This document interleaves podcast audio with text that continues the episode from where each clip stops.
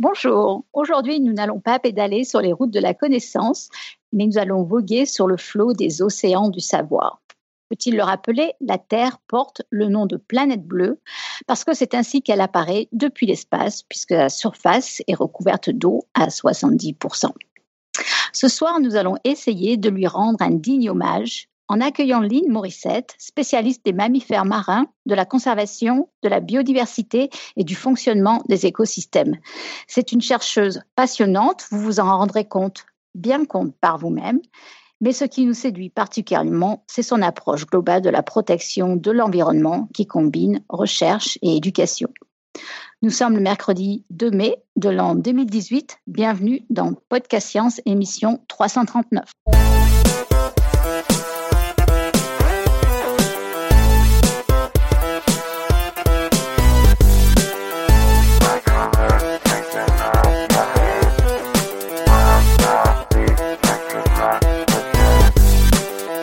Salut à tous. Alors pour commencer, tour de table. Donc nous avons Pascal à la technique depuis le nord-est de la France. Salut Pascal. Salut tout le monde. Eléa depuis Strasbourg. Salut tout le monde. Elodie depuis Paris. Salut tout le monde.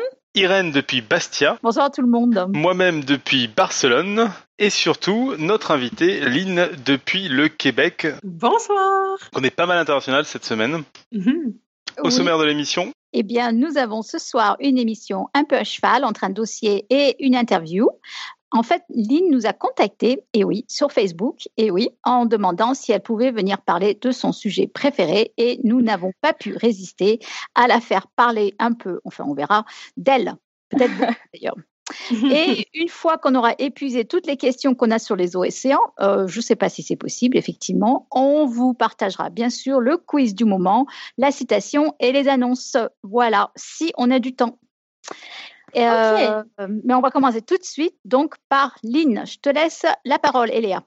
Oui, alors euh, bienvenue Lynn sur le podcast. C'est super cool d'avoir accepté de venir ce soir. Alors je rappelle à tous les auditeurs qui sont dans la chatroom, euh, y, compris ceux qui s'intéressent beaucoup aux, océans, qui peuvent poser des questions pendant l'émission avec euh, le arrobas euh, PS dans la chatroom. Donc je te ferai remonter des, questions d'auditeurs si jamais il y en a. Et du coup, ben, pour commencer, est-ce que tu peux un peu nous raconter bah, qui tu es et quel, quel parcours tu as eu pour, euh, euh, arriver jusqu'ici Voilà. Ben oui, avec plaisir. Ben, premièrement, vous allez l'entendre à mon accent. Je suis née au Québec et j'ai grandi au Québec. Euh, je suis docteur en écologie marine. J'ai fait mon diplôme en zoologie à l'université de University of British Columbia à Vancouver, dans l'Ouest canadien, dans un institut de recherche qui s'appelait le Fisheries Center. C'était un centre de recherche sur les pêcheries. Et puis, à l'époque, pour euh, mon doctorat, je travaillais sur la mécanique des écosystèmes, le fonctionnement des réseaux trophiques, les chaînes alimentaires, qui sont les prédateurs, qui mangent quoi, etc. Donc, je suis comme une espèce de, de mécanicienne des océans. Puis, Wow. euh, ouais. bon, ça beau. fait, ça fait, ouais. Puis bon, j'ai travaillé, j'ai travaillé surtout sur des problématiques euh, en lien avec les prédateurs, donc les mammifères marins, les, les requins, et puis euh, leur interaction avec les pêcheries. Euh, du côté de la compétition pour les mêmes ressources ou encore de la protection de, des ressources euh, marines, euh, de la conservation. Puis avant, ben, j'ai fait un baccalauréat, ce que vous appelez, je pense, euh, la fac au, en France? Fait Ouais. la fac, un baccalauréat en sciences biologiques à l'Université de Montréal. Puis c'est drôle parce que c'était une université qui était spécialisée surtout en biotechnologie végétale. Puis alors, j'étais le mouton noir du groupe à vouloir euh, faire de la biomarine. Je sais Bah, pas à quoi j'ai C'est pas pensé. si c'est pas si éloigné parce qu'il y a, il y a les algues en biotechnologie qui sont pas mal euh, étudiées, j'imagine.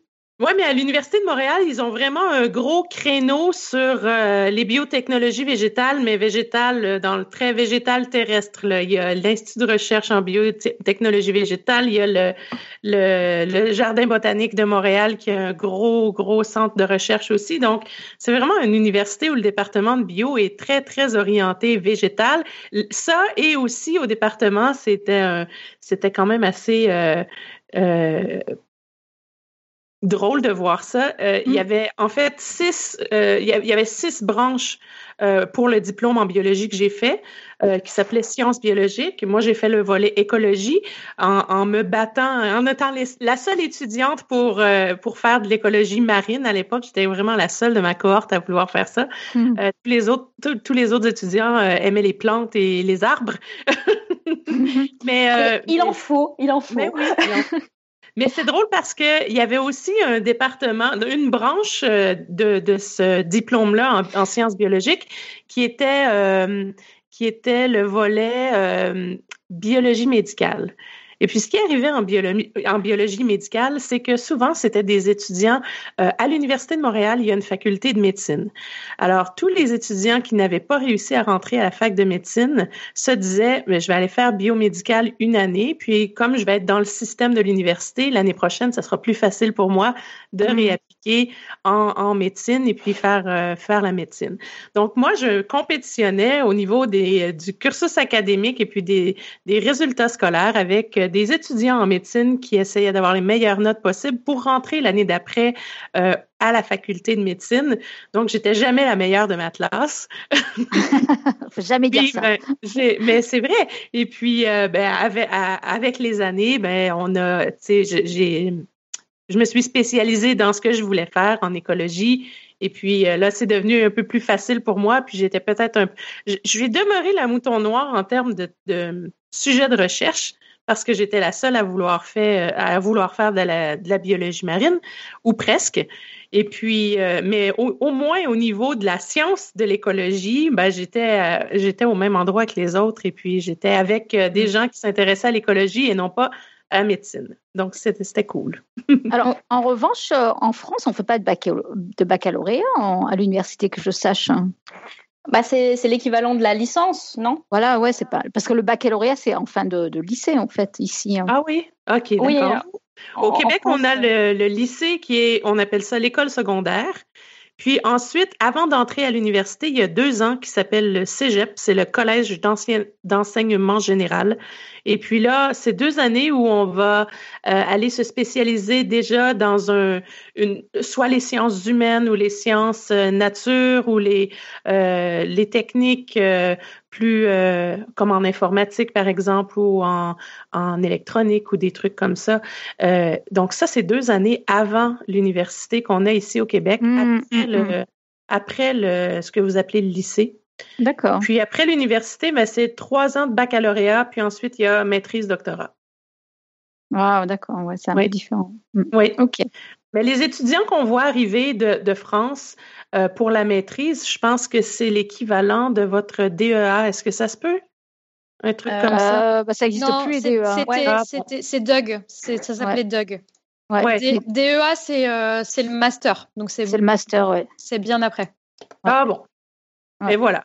En tout cas, ici, on a bac, bac maîtrise, doctorat. C'est ce qu'on fait à l'université. Puis euh, moi, j'ai fait, euh, j'ai fait un cursus académique qui est un peu mouton noir là, euh, du début à la fin. Quand j'ai fait mon baccalauréat, c'était ça. Puis ensuite, j'ai fait une maîtrise où, encore une fois, à quoi j'ai pensé?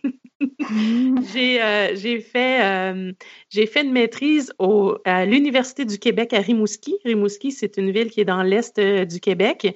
Et puis, il y a un gros département d'océanographie, mais moi, pour une raison obscure, j'ai fait une maîtrise en gestion de la faune et de ses habitats, entourée de spécialistes qui travaillaient sur les écureuils et les caribous.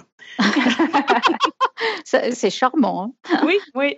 Mais en fait, à l'époque, j'avais balancé tous mes cours, euh, tous les cours de mon cursus qui étaient foresterie, biologie végétale, euh, des trucs un peu plus terrestres là. Puis je suis allée, euh, je suis allée obtenir des équivalences au département d'océanographie d'une très bonne école qui était à cette université-là aussi. Puis finalement, mon projet de maîtrise, c'était d'étudier les prédateurs marins, les phoques, dans une problématique où, euh, ici au Canada, on a eu un très grand déclin dans les pêcheries de morues. Et puis longtemps, on a pensé que c'est les phoques qui étaient responsables de ça parce que apparemment, ils mangeraient énormément de morue. Et puis moi, mon rôle ou mon, mon objectif, c'était d'essayer de décrire comment l'écosystème fonctionne et puis essayer de voir si, euh, si la prédation par les phoques était assez grande pour justifier mm-hmm. ce déclin de morue-là ou si ça pourrait venir de d'autres choses comme la surpêche, par exemple.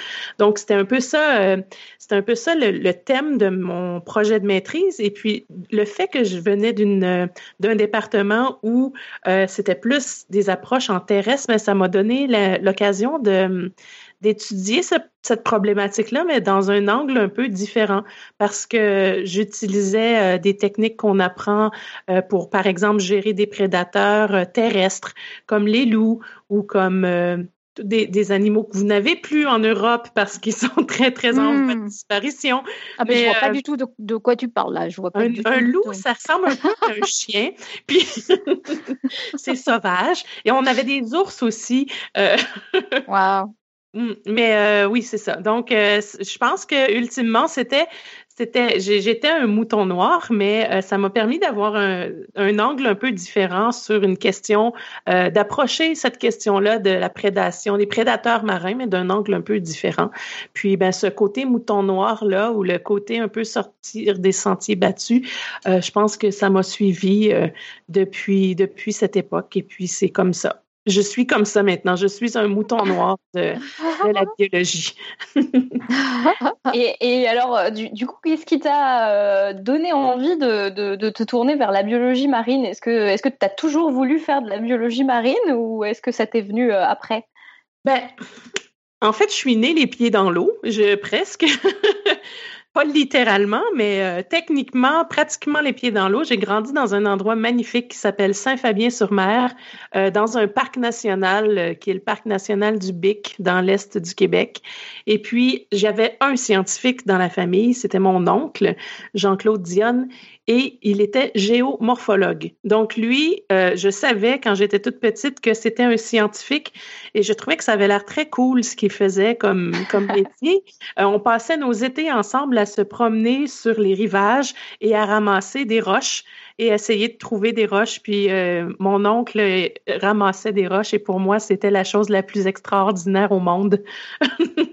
Donc, je me suis dit, ouais, dans la vie, je vais être une scientifique aussi parce que ça a l'air très cool de faire ça.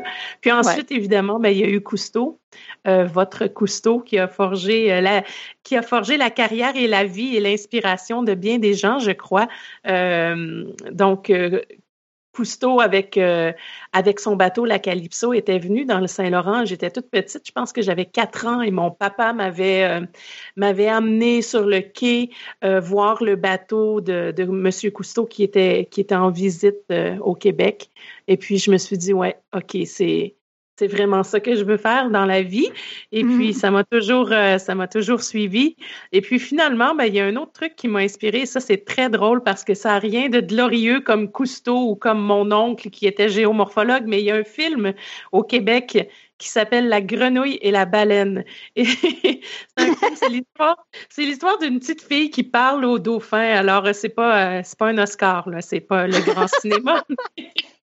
Mais bon, c'est un film qui m'avait beaucoup inspiré, particulièrement parce que l'actrice principale venait de la ville où j'étais. Donc, je pense que ça avait fait euh, un tabac à Rimouski plus qu'ailleurs au Québec, ce film-là, parce que la, l'actrice principale venait de chez moi. Mais moi, c'est pas cette petite fille-là qui, qui me faisait rêver, c'est une, une comédienne qui jouait le rôle d'une biologiste euh, une biologiste marine qui écoutait les chants de baleines avec ses écouteurs et son hydrophone. Elle avait un hydrophone et moi, je me suis dit, waouh, ça ah, existe, ça.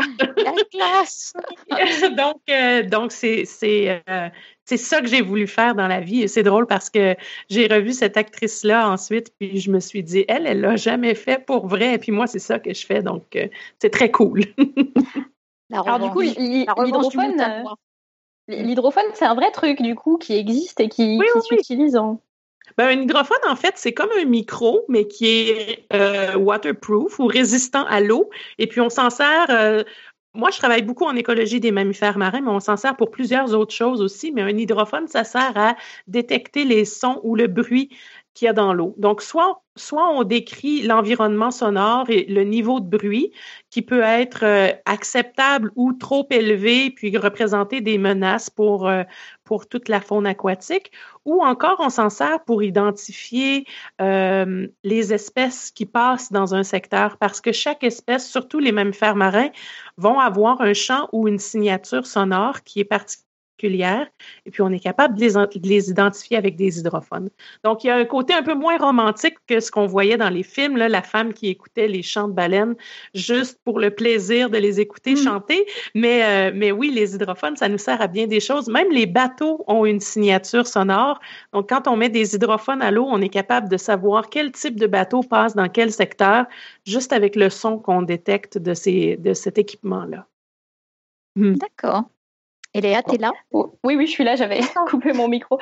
Euh, non, non, non, non, j'avais, j'avais coupé mon micro pour pas faire de bruit. On pensait au euh, mouton noir qui ramassait des cailloux sur la plage, mais bon. ah, S'il y a des gens qui font des, des, des, caricatures, là, ça serait excellent. Le mouton ah noir qui ramasse des cailloux sur la plage au Québec. Oui. Euh, ça serait parfait, oui. Ouais. si quelqu'un veut prendre son stylo ce soir pour illustrer ce podcast, euh, je vais essayer. Avis à la chatroom et au talent dans la chatroom. Ouais, ouais. Alors, euh, ouais, pour euh, revenir du coup sur euh, la biologie marine, donc c'est un thème qu'on n'a pas encore beaucoup abordé à Podcast Science.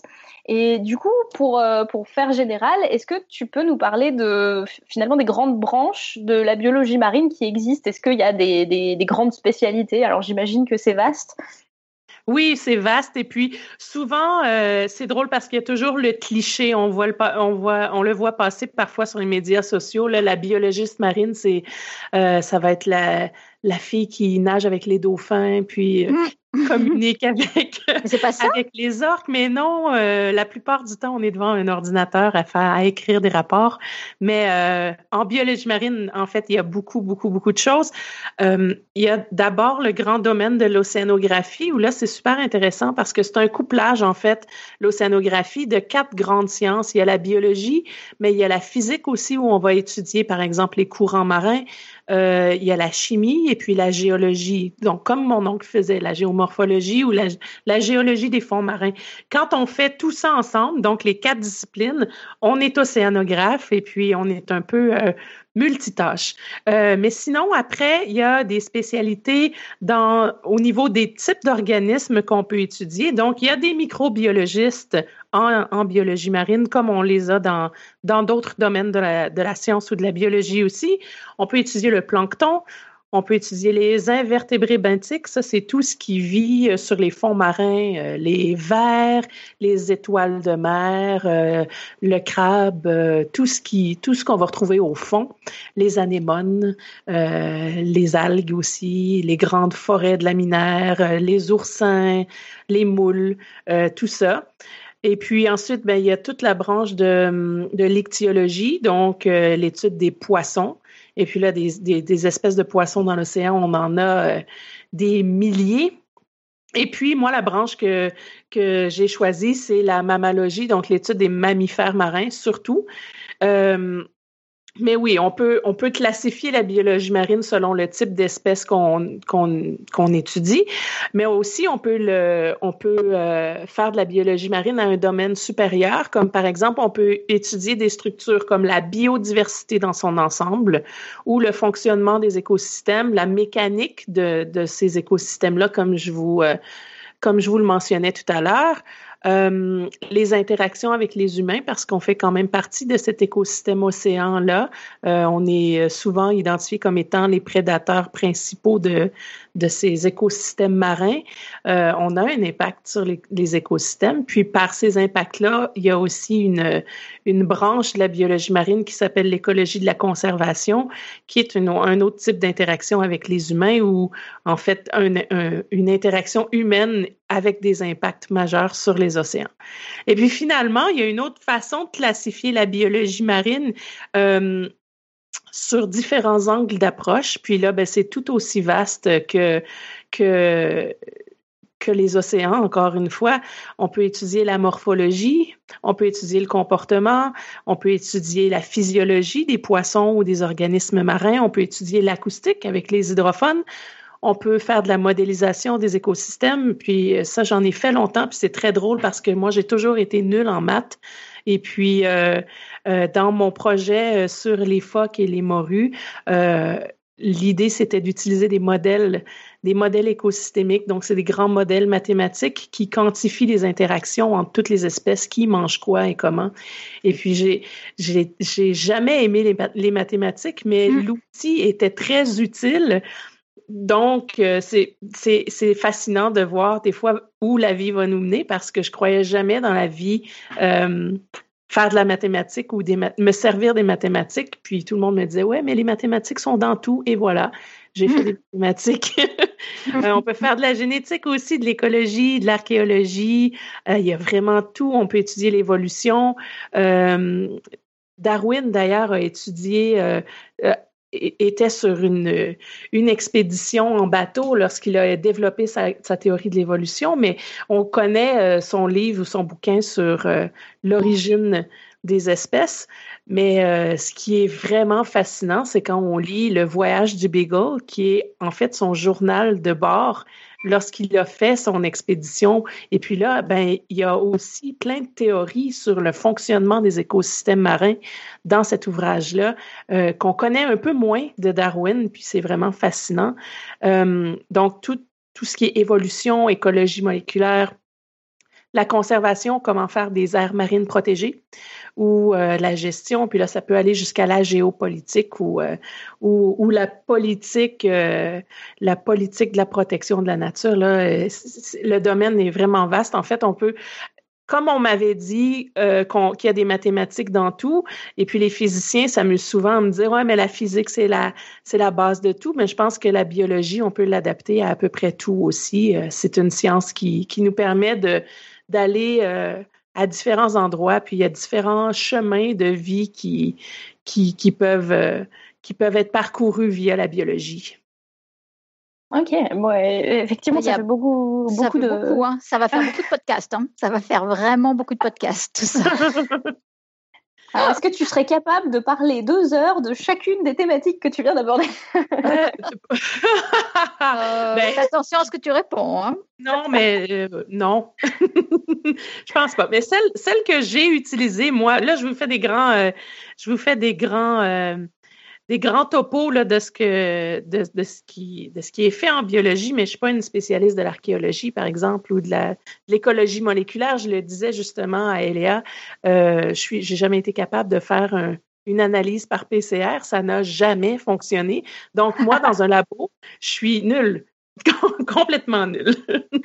Mais c'est comme les mathématiques au final. Tu, tu, te rends compte que tu en as besoin et après ça marche. Oui, oui, oui. Mais quand on peut s'en passer, puis partir en bateau, on, le fait. Alors, euh, ouais. Du coup, question euh, complètement random. Depuis que tu, tu es, euh, que tu as fait cette carrière, euh, tu t'es lancé dans la biologie. Quelle est la chose la plus étrange que tu aies faite au cours de ta carrière?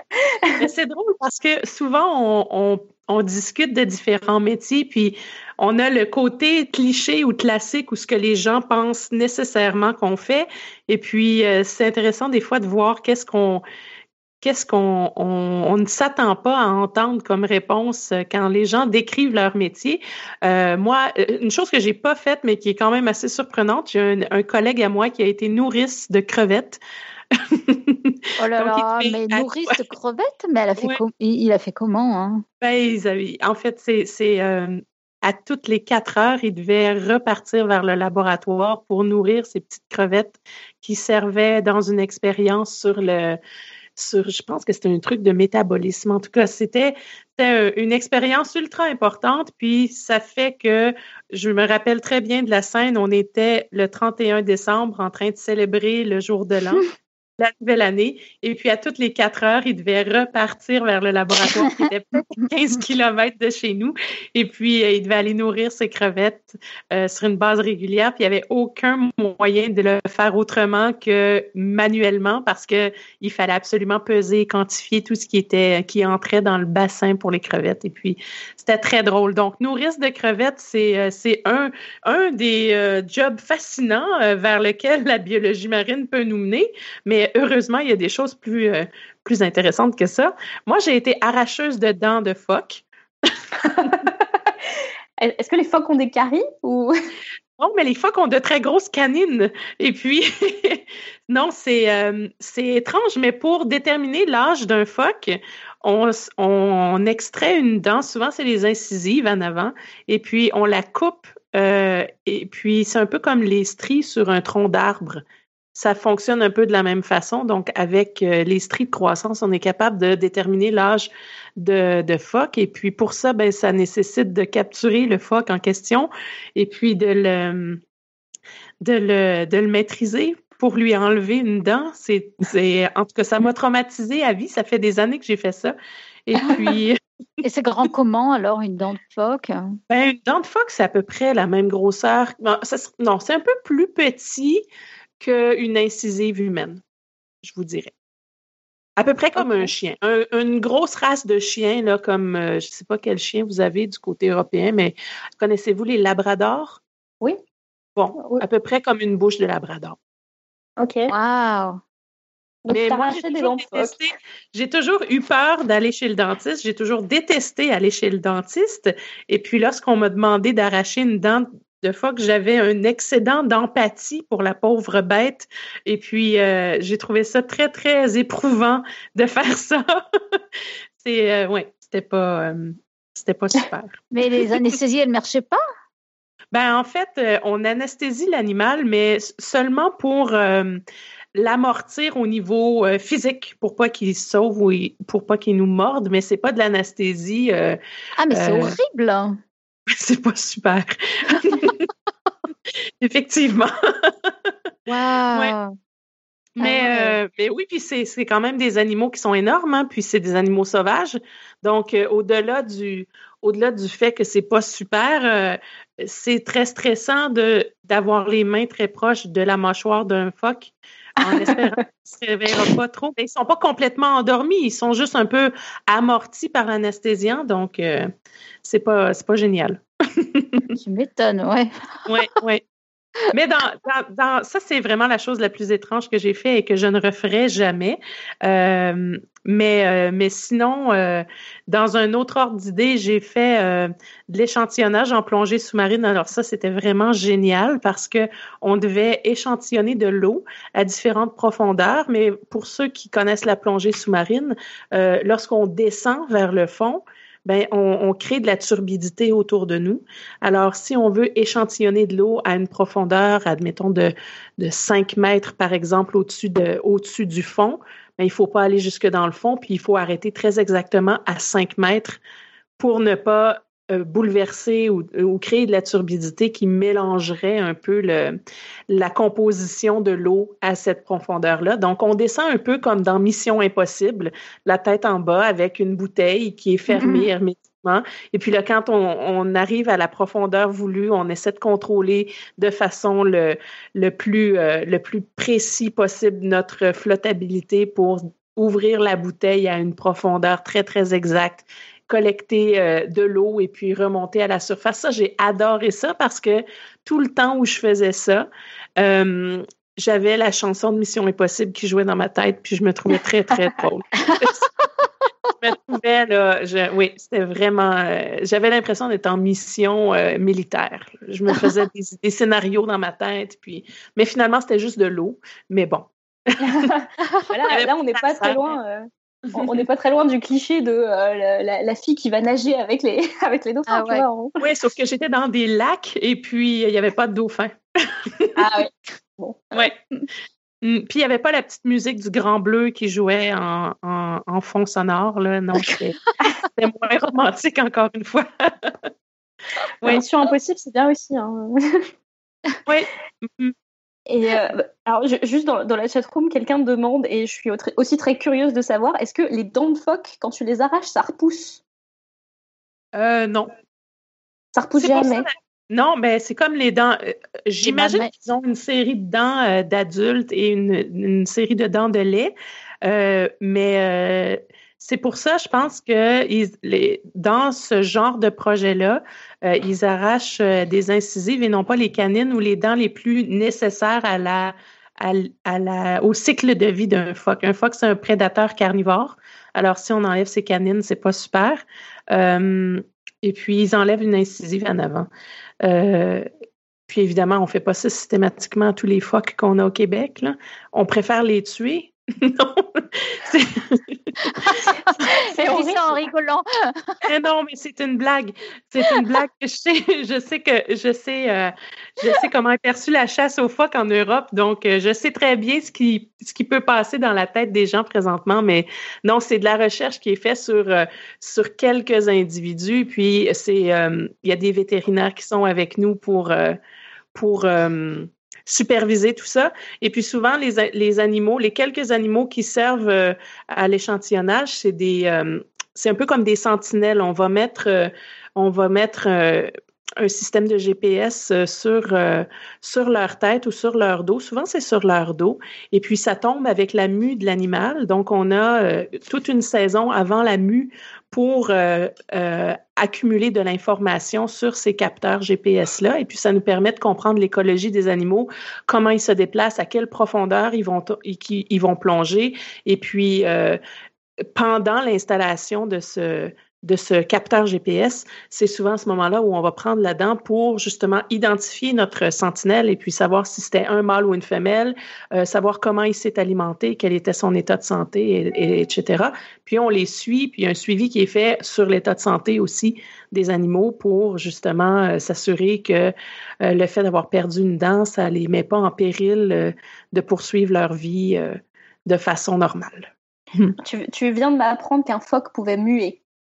Oui, un phoque, ça mue. En fait, c'est un, c'est un mammifère, mais c'est un mammifère marin, mais ça va muer à chaque année, euh, comme un chat ou un chien ou un, mammifère terrestre. Puis, ben, ça nous donne l'occasion à nous de, de poser euh, de l'équipement scientifique euh, pour comprendre leur écologie sans, sans que ça reste de façon permanente sur l'animal. Puis en fait, quand on fait la même chose, par exemple, avec les grands cétacés comme les baleines, il y a deux façons de faire. Il y a une, un système de ventouse qui existe, puis qui il va, ça va jamais rester très très longtemps sur l'animal. Donc, quand on fait des études, par exemple, qui visent à comprendre le déplacement dans une journée ou la profondeur de plongée d'une baleine, on peut utiliser ce système-là. Sinon, il y a des balises Argos qui sont un peu comme euh, une, grande tige qui, euh, c'est un peu l'équivalent pour un humain de se faire percer les oreilles mais ça va être euh, éjecté de l'animal au bout d'environ deux à trois mois. Et puis, à ce moment-là, ça tombe au fond de l'eau. Et puis, euh, nous, on, collecte l'information qui aura été cumulée pendant les deux ou trois mois où l'appareil, la balise Argos aura été sur l'animal. Puis ensuite, ensuite, ça tombe au fond de l'eau, puis on n'a plus rien. Donc, on espère que ça dure le plus longtemps possible, mais souvent, c'est c'est vu comme un corps étranger par la peau du cétacé et puis c'est donc, euh, c'est donc rejeté euh, par le corps automatiquement. Puis euh, ça fait, ça fait une, une minuscule cicatrice comme quelqu'un qui se ferait percer les oreilles, par exemple. Ça, c'est la façon dont on étudie les déplacements pour, pour les grands cétacés. Et puis, comme la plupart de ces grands cétacés-là sont des espèces en voie de disparition, on doit engager des tireurs d'élite pour s'assurer que lorsqu'on installe la balise Argos, ben on l'installe pas n'importe où et n'importe comment. Et puis les tireurs d'élite sont tellement euh, meilleurs que moi, euh, je ferai jamais ça parce que c'est trop compliqué. Mais on leur demande d'être capable de, de tirer sur une, une orange dans une piscine où on fait des vagues. Et puis le jour où ils sont capables de, de, de de, de, de, ne pas rater la cible qui est quand même assez petite, l'équivalent d'une balle de tennis environ, euh, dans une piscine où il y a du mouvement et des vagues, ben là, on se dit que ils vont être capables d'avoir la précision nécessaire pour euh, placer la balise au bon endroit pour étudier les déplacements de, des grands cétacés sans euh, leur crever un œil ou envoyer la balise à un endroit où on ne voudrait pas. Wow! wow yeah. non, mais c'est incroyable. Euh, bon, alors pour, finir avec ces histoires de phoques à qui on arrache des dents, il y a Melvac dans la chatroom qui demande si on pourrait pas euh, utiliser les griffes plutôt que les dents pour, euh, pour déterminer l'âge des phoques. Bien, sûrement qu'il y a plein de structures biologiques qu'on pourrait utiliser pour déterminer des choses avec la génétique, comme le sexe de l'animal ou encore même son régime alimentaire. On le fait avec des biopsies de peau, par exemple, sur les cétacés. Mais pour l'âge des phoques, moi, la seule façon que je connais à date euh, de faire ça. Les griffes poussent pas sur le même modèle ou sur le même patron de croissance que, que les dents. Euh, puis les dents, c'est connu pour avoir un, un patron de croissance qui est facilement identifiable au microscope quand on a une tranche de dents. Ça fait exactement comme les, comme les troncs d'arbres, alors c'est facile de déterminer l'âge. OK. Mm. Mais c'est vrai, genre, on coupe un ongle et hop, c'est terminé. ça serait bien, mais peut-être qu'on pourrait, à, chaque, à chaque année, on développe des méthodes de plus en plus euh, non invasives pour travailler avec les mammifères marins parce que, à la différence de plein d'autres animaux terrestres, il y, a, plusieurs, plusieurs espèces qui sont en voie de disparition.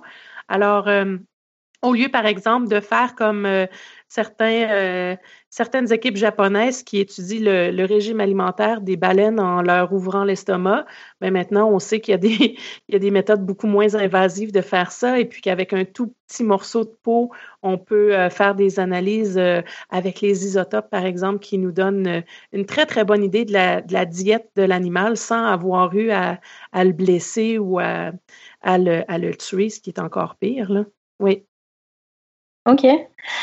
Donc, euh, ouais, je pense que là, on a, on a bien fait le tour de, de trucs étranges que tu as fait. Oui, arracheuse de dents de phoque, oui. Mais sinon, euh, il y a des choses aussi bien loin de ce qu'on apprend à la fac de biologie, comme travailler dans les médias. Ce que je fais beaucoup ces temps-ci, puis qui est que j'avais aucune idée quand j'ai commencé mes études en biologie que ça me mènerait vers ça, mais euh, j'ai fait euh, euh, beaucoup de travail dans les médias, de la validation de contenu pour des films documentaires comme le film Trouver Nemo, par exemple, il y a quelques années. La, la, compagnie Disney, les illustrateurs voulaient s'assurer que les espèces de coraux et de poissons qui dessinent sont en fait des euh, ont du sens ou sont exacts au niveau de au niveau de la morphologie puis au niveau aussi de l'organisation. Est-ce que c'est réel ou possible qu'on voit telle espèce de poisson avec telle espèce de corail ou si ça se peut pas? Donc la majorité des gens réaliseront jamais ce, ce niveau de détail-là, mais tout a été calculé dans le film pour que ça ait vraiment du sens au niveau écologique, puisqu'il est dessiné, mais c'est pas que des dessins, mais il y a vraiment une recherche en arrière de validation sur la, la le réalisme, si vous voulez, de, de, la communauté des récifs coralliens, c'était du côté de l'Australie. Et puis, ça représente vraiment euh, les espèces qu'on a de ce côté-là. Puis, les, les espèces qui sont vues ensemble dans le film sont des espèces qui peuvent vraiment être vues ensemble sur, euh, sur le terrain ou dans la, dans la vraie vie. donc, donc ça, c'est une activité euh, que tu as fait pendant ta thèse ou c'était après ça? Euh, non, c'était ben, c'était pendant ma thèse, mais aucunement relié à ma thèse. C'était comme ça euh, une demande qu'on avait eue. Et puis moi, j'ai vu Disney puis Nemo, puis j'ai fait Ah oui, je vais les aider. je, trouvais ça, je, trouvais ça, quand même cool comme, euh, comme projet. Donc, euh, pas, c'était pas un projet, mais c'était une demande qu'on a eue, puis des demandes comme ça, ou valider justement en anglais, l'expression, c'est fact-checking, mais valider les faits pour toutes sortes de séries télé ou de documentaires pour s'assurer justement de la, de la, véracité ou de la validité scientifique de tout ce qui est présenté. Euh, c'est pas des trucs qu'on apprend lors, lors de notre formation, mais c'est quand même fascinant de plonger un peu dans le domaine des médias puis des, des communications comme ça. Puis la biologie peut mener à tout, même même à mm. ça. Mm. C'est super. Ah, même, même aux maths, même aux maths, mais bon. oui, mais oui, les maths, les maths peuvent mener à tout aussi, je suis certaine, mais bon, Là, la bio peut mener aux maths, oui. Alors, on, reparlera peut-être de toutes les activités de vulgarisation que tu as eues juste un peu après, mais euh, est-ce que, euh, en, attendant, alors étant donné que tu travailles au, Québec, est-ce que tu peux nous parler un peu de comment ça se passe euh, la, recherche au Québec, quel, quel, genre d'institut il y a en biologie marine plus particulièrement? Ben, en biologie marine, en fait, c'est drôle parce qu'on accueille beaucoup, beaucoup, beaucoup de Français parce que on est quand même une structure en Amérique du Nord qui est francophone, puis qui est assez avancée au niveau de la recherche sur les sciences marines. Donc, euh, il y a beaucoup d'étudiants qui partent de France en se disant, ben moi, je veux continuer de fonctionner ou d'étudier en français. Puis le Québec, ça devient une très, très bonne option pour eux. Euh, puis, je pense qu'il y a beaucoup de recherches en sciences marines qui se fait au Québec. On a entre autres un réseau qui s'appelle Québec Océan, euh, qui, euh, qui regroupe tous les chercheurs de toutes les institutions universitaires ou gouvernementales ou les, les assos ou les, les ONG, les organismes à but non lucratifs, tous les, les organismes de de protection de la nature, par exemple, le réseau Québec-Océan regroupe tout ce beau monde-là pour, euh, pour mettre en commun les ressources et puis euh, faire un peu euh, faire un peu une, une, valorisation des sciences marines au Québec. Et puis, ça permet aussi d'avoir une approche intégrée. Euh, on essaie de, de, faire travailler des biologistes avec des économistes, par exemple, ou avec des spécialistes euh, des pêcheries ou des gens de l'industrie, euh, parce qu'on est plusieurs utilisateurs du milieu marin et puis le milieu marin euh, peut être étudié de plein de façons différentes. Donc, euh, avec des réseaux comme ça, je pense que ça permet de ça permet de faire des sciences marines qui sont complètes. Puis je pense que le Québec est en train de, de se tailler une belle place au plan international sur euh, justement euh, l'expertise en sciences marines de toutes sortes, la biologie comme comme toutes les autres sciences là, qui sont reliées à, la mer. Euh, ça va jusqu'à l'architecture navale ou ça va. Euh, j'étais dans une réunion hier où justement on essaie de trouver des solutions pour euh, créer, développer des bateaux qui sont plus performants et moins polluants. Et puis ça, ça se fait en collaboration avec des spécialistes de l'écologie, des spécialistes de, l'architecture. Donc, c'est bien les sciences marines parce que ça peut regrouper tout ce monde-là au même endroit. Puis au Québec, il y en a de plus en plus. Donc, ça fait que ça fait qu'on est capable de, de, créer des réseaux justement pour travailler en concertation et opter pour une approche intégrée. Mais juste au niveau des, des, universités, il y a plusieurs universités québécoises. Bon, moi, j'avais pas choisi la bonne. Euh, oh, je viens de voir, je viens, je viens de voir le, le pauvre petit phoque sur euh, la chatroom. Ouais, mais il était pas, il était pas comme ça. Hein, le mien, c'était un adulte de, c'était un adulte de 300 kilos qui me faisait vraiment peur. Il était loin d'être aussi mignon que celui-là. oui. Alors pour, pour, ceux qui réécouteront euh, l'épisode, quelqu'un vient de poster dans la chatroom un petit phoque très très mignon qui dit vas-y essaye de m'arracher une dent. Voilà. Oui, ça a l'air trop facile pour lui. C'est pas assez menaçant. pauvre petit. Mais, euh, oui, donc, euh, il y a plusieurs universités québécoises qui sont dédiées aux sciences marines. Il y a, entre autres, euh, à l'Université du Québec à Rimouski, là où j'aurais pu aller, mais moi, je faisais gestion de la faune avec la brillante idée que j'ai, la brillante idée que j'ai eue de ne pas faire d'océanographie. Mais il y a un institut qui s'appelle l'Institut des sciences de la mer. Ensuite, il y a l'Université Laval, il y a l'Université McGill, il y a l'Université du Québec à Montréal. Donc, il y a plein d'universités qui ont un excellent département de sciences marines, euh, toutes des universités que je n'ai pas visitées.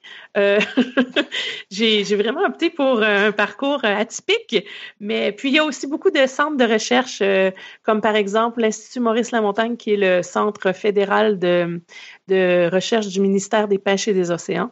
Et puis, il y a des stations de recherche comme par exemple celle des îles Mingan euh, qui étudie depuis des années les grands rorquals, donc les baleines bleues, les baleines à bosse, euh, euh, les rorquals communs. Donc ça, c'est génial. On a beaucoup, beaucoup, beaucoup de recherches qui est faite au niveau des mammifères marins Attends, dans l'Atlantique. Si je peux me permettre ben une question, je réagis là juste sur un truc que tu as dit. Vous avez un ministère des pêches et des océans? Oui, ah, c'est marrant.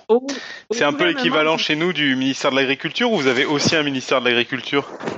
Euh, on a un ministère de l'Agriculture, on a un ministère des Forêts, et puis il y a le ministère Pêche et Océan, en fait, qui va aller gérer toutes les, euh, les, les, pêcheries et puis la protection de tout ce qui vit dans l'eau. Mais là, c'est très drôle parce que, euh, au, vous savez, au Canada, il y a au Québec et au Canada, il y a une situation politique qui est un peu dédoublée. Alors, nous, on a le, le gouvernement du Québec et le gouvernement du Canada. Et puis, l'eau appartient au Canada et le fond marin appartient au Québec. Et puis les plages appartiennent, sont du domaine municipal. Alors je, ça, Quel bordel Ça peut avoir l'air banal. Et, alors attends, parce que comment tu différencies l'eau du fond marin? C'est que le ben, fond, c'est vraiment la c'est ce qui est pas liquide, quoi. C'est en gros, tu prends les océans, tu retires l'eau, ça c'est les fonds marins. Ça, c'est appartient au Québec, oui, c'est ça. le, fond de l'eau, le fond, le fond appartient au Québec. L'eau qu'il y a dans, dans le, le fleuve ou dans le Saint-Laurent ou dans le Golfe appartient au fédéral, donc au gouvernement du Canada, et puis la plage appartient euh, aux municipalités. Donc là, je vous dis pas, lorsqu'on a, par exemple, moi, je fais partie d'un groupe qui s'appelle le Réseau d'urgence pour les mammifères marins. Euh, ce que ça fait, c'est un regroupement qui euh, va faire des interventions si, par exemple, il y a une baleine qui est prise dans des filets de pêche. On va essayer d'aller couper les cordages pour libérer cette baleine-là. Euh, mais ça va aussi gérer tous les cas d'échouage. Donc, un mammifère marin qui s'échoue mort sur une plage. Et puis, ben, qu'est-ce qui arrive dans ce temps-là? normalement, lorsque lorsqu'il y a une baleine morte sur une plage, on essaie de d'en échantillonner la plus grande partie possible pour essayer de comprendre de quoi euh, l'animal est mort. Euh, on fait des nécropsies, mais ensuite, ça devient quand même un gros déchet à gérer. Euh, et puis là, ben c'est la guerre. Euh, le, la guerre. c'est parce que euh, tout, tout, le monde trouve ça super intéressant quand il y a un échouage. Tout le monde est là, les médias sont là, tout le monde essaie de comprendre. Et puis ça. Mais lorsque vient le temps de disposer de la carcasse, là, c'est plus la carcasse de personne. Les municipalités se disent, ben c'est arrivé de l'eau, donc ça nous appartient pas. Là, les, les gens du, du gouvernement du Canada disent, ben là, elle est plus dans l'eau, elle est sur la plage, donc c'est la responsabilité responsabilité du municipal. Et puis, le, le, gouvernement du Québec qui gère le fonds euh, peut aussi dire que c'est la faute d'un autre. C'est vraiment, c'est vraiment un, même pas un dédoublement, mais un triplement des, des responsabilités qui s'effacent comme par magie quand c'est le temps de payer pour, euh, pour disposer d'une carcasse. Puis c'est quoi une mince affaire? Disposer d'une carcasse de, de baleine, c'est euh, c'est un gros contrat. Ça, ça peut coûter des milliers de dollars. Est-ce qu'il y a beaucoup d'échouages euh, au, au, Québec euh, de baleines? Eh, on, documente ça le plus possible. Puis, euh, vous savez, dans le Saint-Laurent, on a entre autres une population qui est en voie de disparition qui s'appelle le beluga du Saint-Laurent. Cette mm-hmm. petite baleine blanche, là, qui est un peu comme notre, notre emblème québécois. Et puis, euh, on documente euh, tous ces échouages-là. Et puis, il y a des années qui sont un peu un peu plus euh, dramatique que d'autres. Ça a été le cas, je pense que c'est en 2012 pour les belugas, où normalement, dans une année, on a entre 0 et 3 ou 4 échouages de belugas. Et puis là, on en a eu, euh, cette année-là, il y en avait eu 13, je crois. Et puis, depuis, depuis 2012, comme ça, il y a, des, il y a, des, euh, il y a beaucoup de belugas qui s'échouent, morts ou vivants. C'est rare qu'on a des échouages vivants, mais ça arrive des fois, puis on essaie de, d'aider les animaux à retourner à l'eau avec plus ou moins de succès. Euh, mais c'est vrai pour le beluga, c'est vrai aussi pour euh, là ce qui se passe présentement. On a eu une année un peu catacombe l'année dernière en 2017 avec la baleine noire de l'Atlantique, qui est un grand, euh, une des grandes baleines de l'Atlantique Nord. Et puis il en reste une espèce extrêmement en voie de disparition. Il en reste environ 450 dans tout l'Atlantique et on essaie euh, le plus possible de les protéger. Alors, chaque décès d'une baleine noire, c'est euh, un peu la catastrophe parce qu'en en proportion sur la quantité totale de baleines, chaque décès est quand même assez important. C'est pas comme si c'est pas comme quand un individu d'une population de 600 000 individus va, mourir, euh, l'impact total sur la population est moins grand, mais lorsqu'on parle d'une baleine sur 450, euh, c'est quand même significatif. L'année dernière, on a eu 17 mortalités de baleines noires. Euh, dans, dans, le golfe du Saint-Laurent. Donc, c'est assez important. Puis, quand c'est des espèces comme ça qui sont très, très problématiques ou très en voie de disparition ou très en péril, ben c'est certain qu'à chaque fois qu'il y a un échouage, même avant qu'il y ait un échouage, si on voit la baleine morte à la dérive, euh, elle est identifiée, suivie jusqu'à temps qu'elle s'échoue sur une plage. Et puis là, on fait le plus d'échantillonnage possible, puis on fait la nécropsie complète pour voir s'il y a des fractures, par exemple. Est-ce qu'elle s'est frappée avec un navire? Est-ce qu'il y a eu une collision? Est-ce qu'elle était malade? On regarde tous les organes, on essaie vraiment de comprendre ce qui se passe.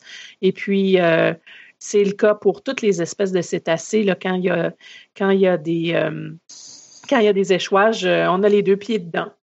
Puis oui, j'ai vu sur la chatroom que des fois, on essaie de les, les faire euh, les faire exploser, mais on fait plus ça, puis c'est des Américains qui ont fait ah, ça. mais c'est horrible, horrible, C'est une vidéo qui a été virale, mais c'est arrivé pour vrai dans les années 50. Je pense qu'il y avait une, Incroyable. il y avait une baleine qui s'était échouée quelque part sur la côte est américaine, et puis ils se sont dit, bon, on ne sait pas comment disposer de la carcasse, alors on va mettre de la dynamite en dessous et puis on va la faire exploser. Ah, c'est dégoûtant, mais c'est C'est n'importe quoi.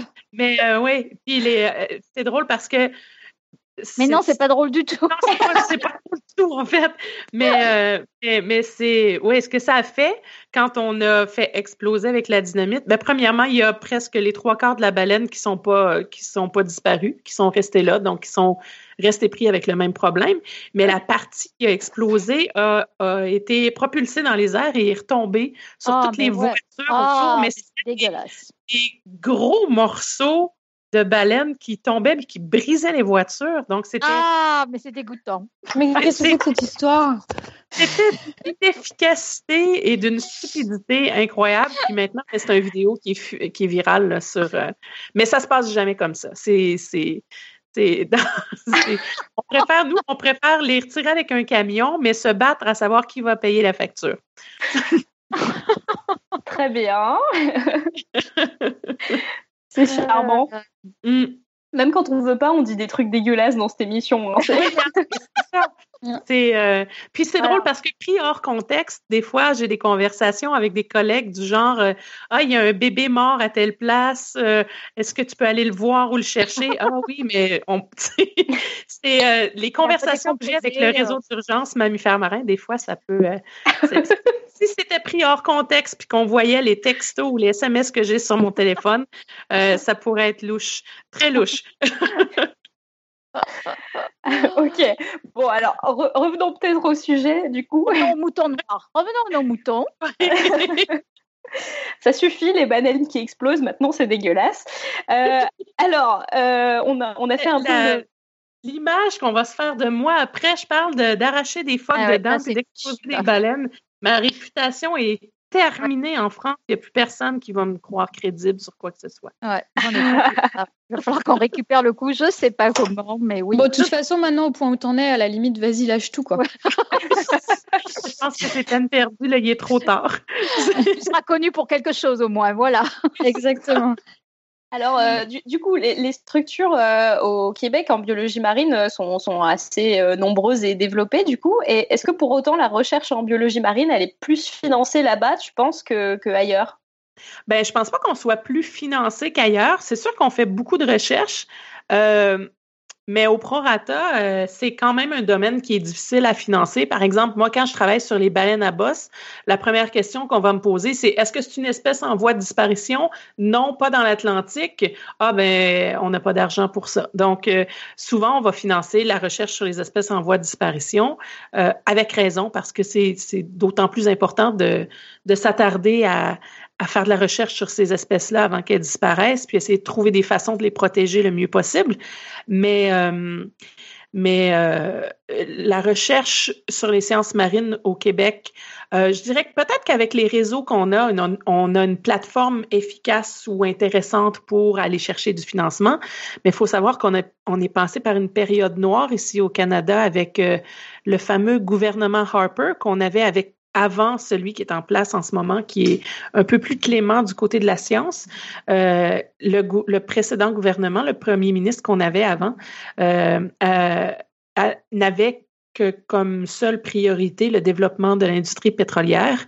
Alors, tout ce qui mettait un frein au, au développement de l'industrie pétrolière était coupé en termes de financement, en termes de, de structure. On a fermé des départements euh, du ministère des Pêches et des Océans, entre autres, parce que parce que c'est des, des départements où il y avait des chercheurs qui travaillaient sur l'impact euh, des stress toxiques, par exemple, liés au forage pétrolier sur la faune marine ou des choses comme ça. Donc, du jour au lendemain, ces, chercheurs-là n'existaient plus et ne faisaient plus partie du gouvernement. Euh, la, science était, était très, très difficile à financer à cette époque, mais euh, depuis, je pense que ça fait trois ans maintenant qu'on qu'on a le nouveau gouvernement, c'est un peu, c'est beaucoup moins pire qu'avant. Hmm. Beaucoup moins pire. c'est pas, pas, encore ça, mais c'est moins pire. Ouais, moins pire, c'est quand même mieux que rien. Ouais, bah ouais. Moi, je trouve ça vachement bien quand même. Hein. Oui, mais oui, c'est mieux qu'avant. Et puis, euh, je pense que c'est ça. Le, fait qu'on s'organise en réseau, puis on fait beaucoup de projets de collaboration, puis entre autres, il y a un réseau qui s'appelle le réseau France-Québec pour la recherche sur les sciences marines. Donc, euh, on travaille beaucoup avec la France, l'IFREMER, entre autres, et puis euh, tout ce qui se fait du côté de, Brest. Euh, je pense que ça nous permet, à, la, euh, à l'époque où on est présentement, je pense que les meilleures stratégies sont dans la collaboration à l'international. On est unis par ces océans-là, puis souvent les, impacts ou la, dynamique des océans transcendent, dépassent largement les frontières d'un pays. Donc, euh, je pense que le meilleur, la meilleure façon d'avoir du financement, c'est de travailler sur des gros projets internationaux. Euh, et puis là, ben, on peut aller chercher, euh, on peut aller chercher du financement qui vient à la fois du Canada, mais d'un autre, de, d'autres pays en même temps. Puis ça fonctionne. On travaille sur des espèces. Moi, quand je travaille sur les baleines à bosse, par exemple, on sait que les baleines à bosse, elles sont ici dans le Saint-Laurent pour s'alimenter durant l'été, mais ensuite, elles vont aller passer l'hiver dans les Caraïbes.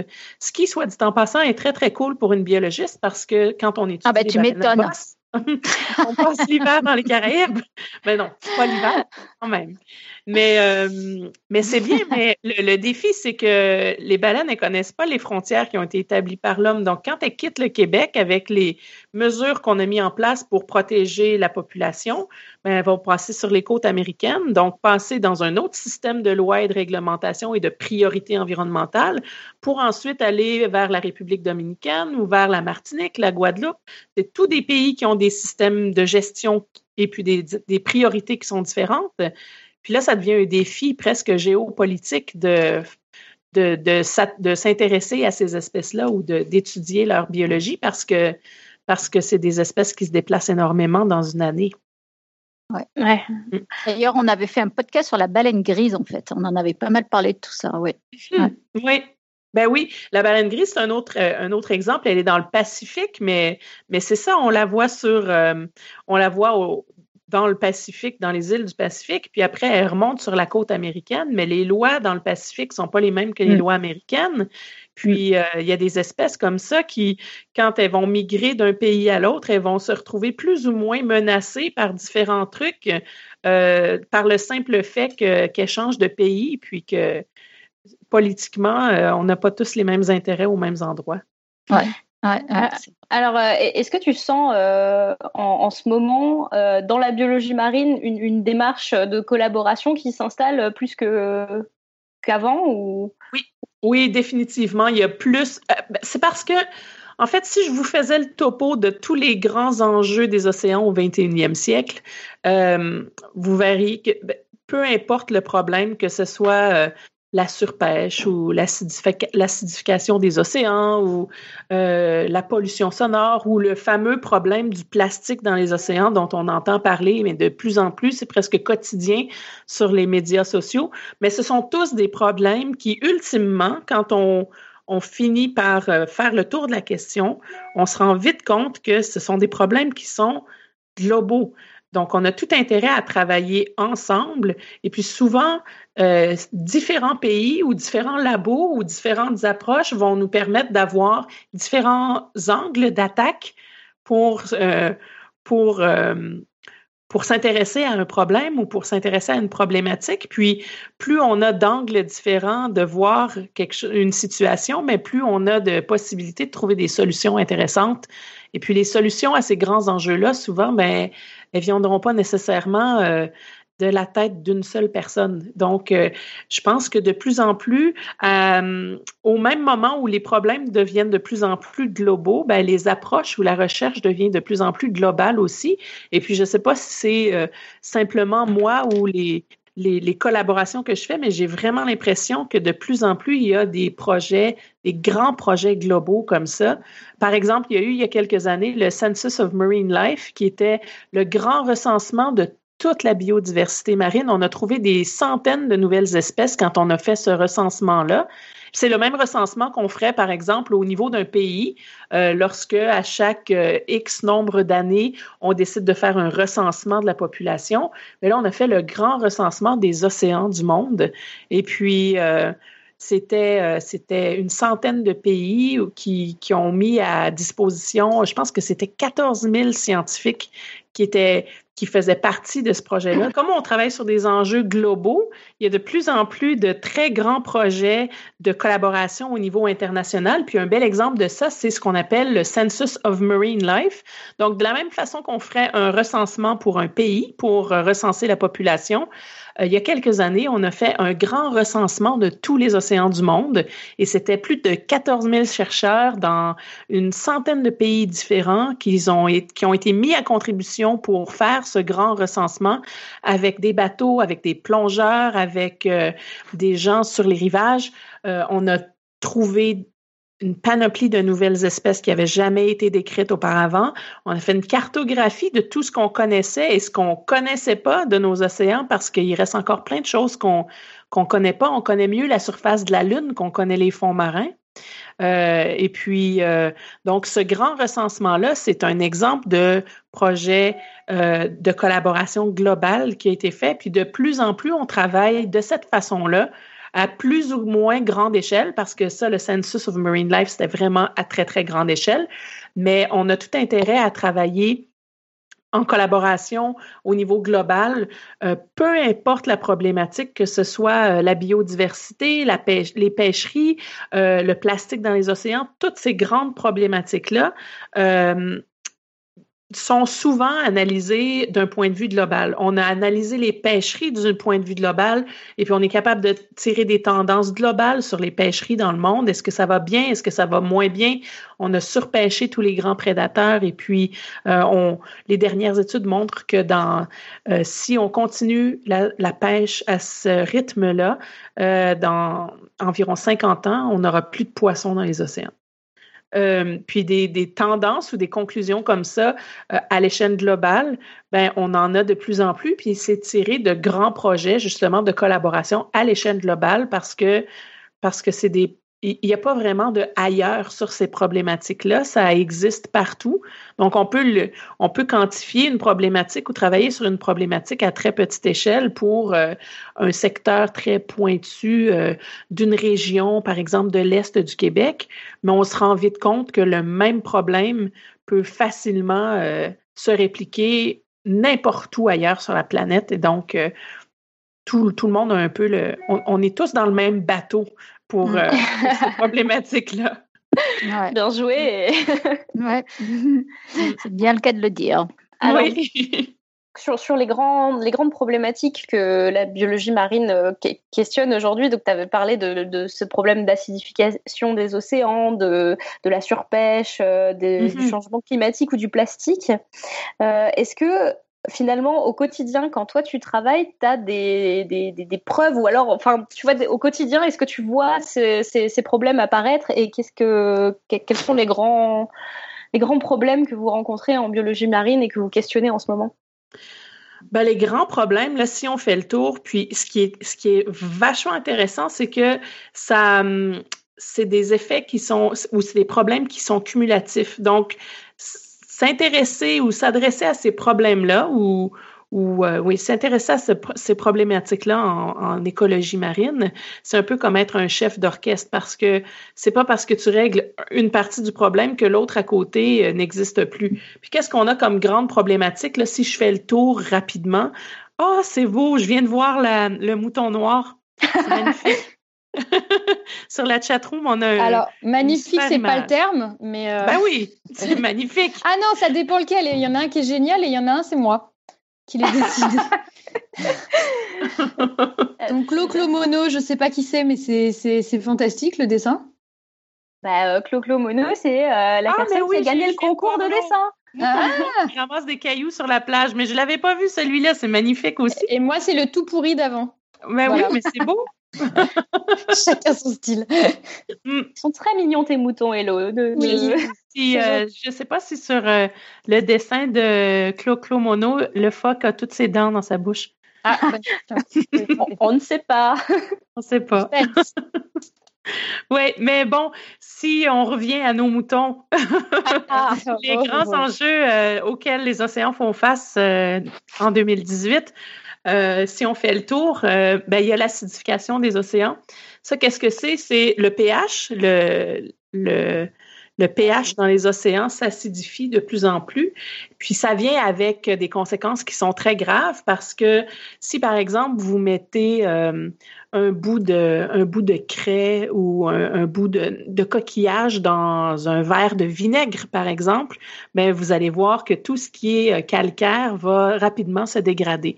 Alors, quand, le, quand les océans s'acidifient, euh, ben, ça fait la même chose pour tous les organismes marins qui ont soit une carapace ou une coquille. Ça, ça veut dire le krill, tout ce qui est à la base de la chaîne alimentaire, le plancton, euh, tout ce qui a une coquille, les moules, les huîtres, euh, euh, tout ça, ça va être affecté par l'acidification des océans. La même chose pour les récifs coralliens. Ce qu'on appelle le blanchiment des récifs coralliens, c'est, dû au fait que comme l'atmosphère se réchauffe et puis qu'on est dans un contexte de changement climatique, il y, a, beaucoup, beaucoup euh, de changements au niveau du pH de l'eau. Euh, ça, c'est deux problématiques qui sont euh, très, très importantes. Ensuite, on a, ben, on a plein de choses. On a la surpêche dont je vous parlais un peu plus tôt. On a, on a pris longtemps les océans pour un garde-manger inépuisable. Mais on sait très bien maintenant que c'est plus le cas. Et puis, on a surpêché plusieurs espèces qui sont maintenant en voie de disparition, comme le thon rouge, par exemple, comme euh, beaucoup d'espèces euh, de grands prédateurs. Donc, tous les poissons qui sont de très, très grande taille. La morue au Canada est un autre exemple. On a complètement surpêché la morue. Puis, alors qu'on a blâmé les phoques pour ça, ben, euh, quand on s'intéresse vraiment à la question, on se rend vite compte que c'est une, une mauvaise gestion humaine, une erreur de de décision de gestion. Euh, et puis, c'est simplement pour ça qu'on a décimé la population de morues. C'est pas parce que les phoques les ont toutes mangées, c'est parce qu'on les a toutes pêchées. Euh, donc, la surpêche existe partout dans le monde. Et puis, en plus de la surpêche qui décime les populations, vous savez, il y a des, il y a des grandes tendances qui pensent, qui, qui euh, propose que d'ici 2050, il y aura presque plus de grands poissons dans les océans, puis qu'on on aura presque juste des méduses et du plancton à manger. Euh, si on continue comme ça. Et puis, euh, il y a d'autres études qui parlent de, d'un peu plus d'années, mais c'est sûr qu'au rythme où on va, avec le très fort taux d'exploitation de, de, ce qu'on retire de l'océan. Et puis, à, cette, à cette idée qu'on a de croire que que c'est un garde-manger inépuisable, ben on va vite se river à un les ressources, elles sont de moins en moins abondantes dans les océans. Puis, c'est c'est pas, pas pour rien que le prix des grands poissons est très, très élevé. Et puis, on a de plus en plus de, de développement au niveau culinaire qui se fait avec des espèces qui, avant, n'étaient pas euh, prisées ou n'étaient pas d'importance commerciale. Au Québec, on a, euh, on a beaucoup de crabes maintenant et du homard. Euh, il y a environ peut-être 40 ou 50 ans, le homard au Québec, on appelait ça le poulet des pauvres. C'était ce qui restait pris dans des casiers de pêche à d'autres espèces et puis qui était comme un indésirable qui restait pris dans le fond de dans le fond des engins de pêche.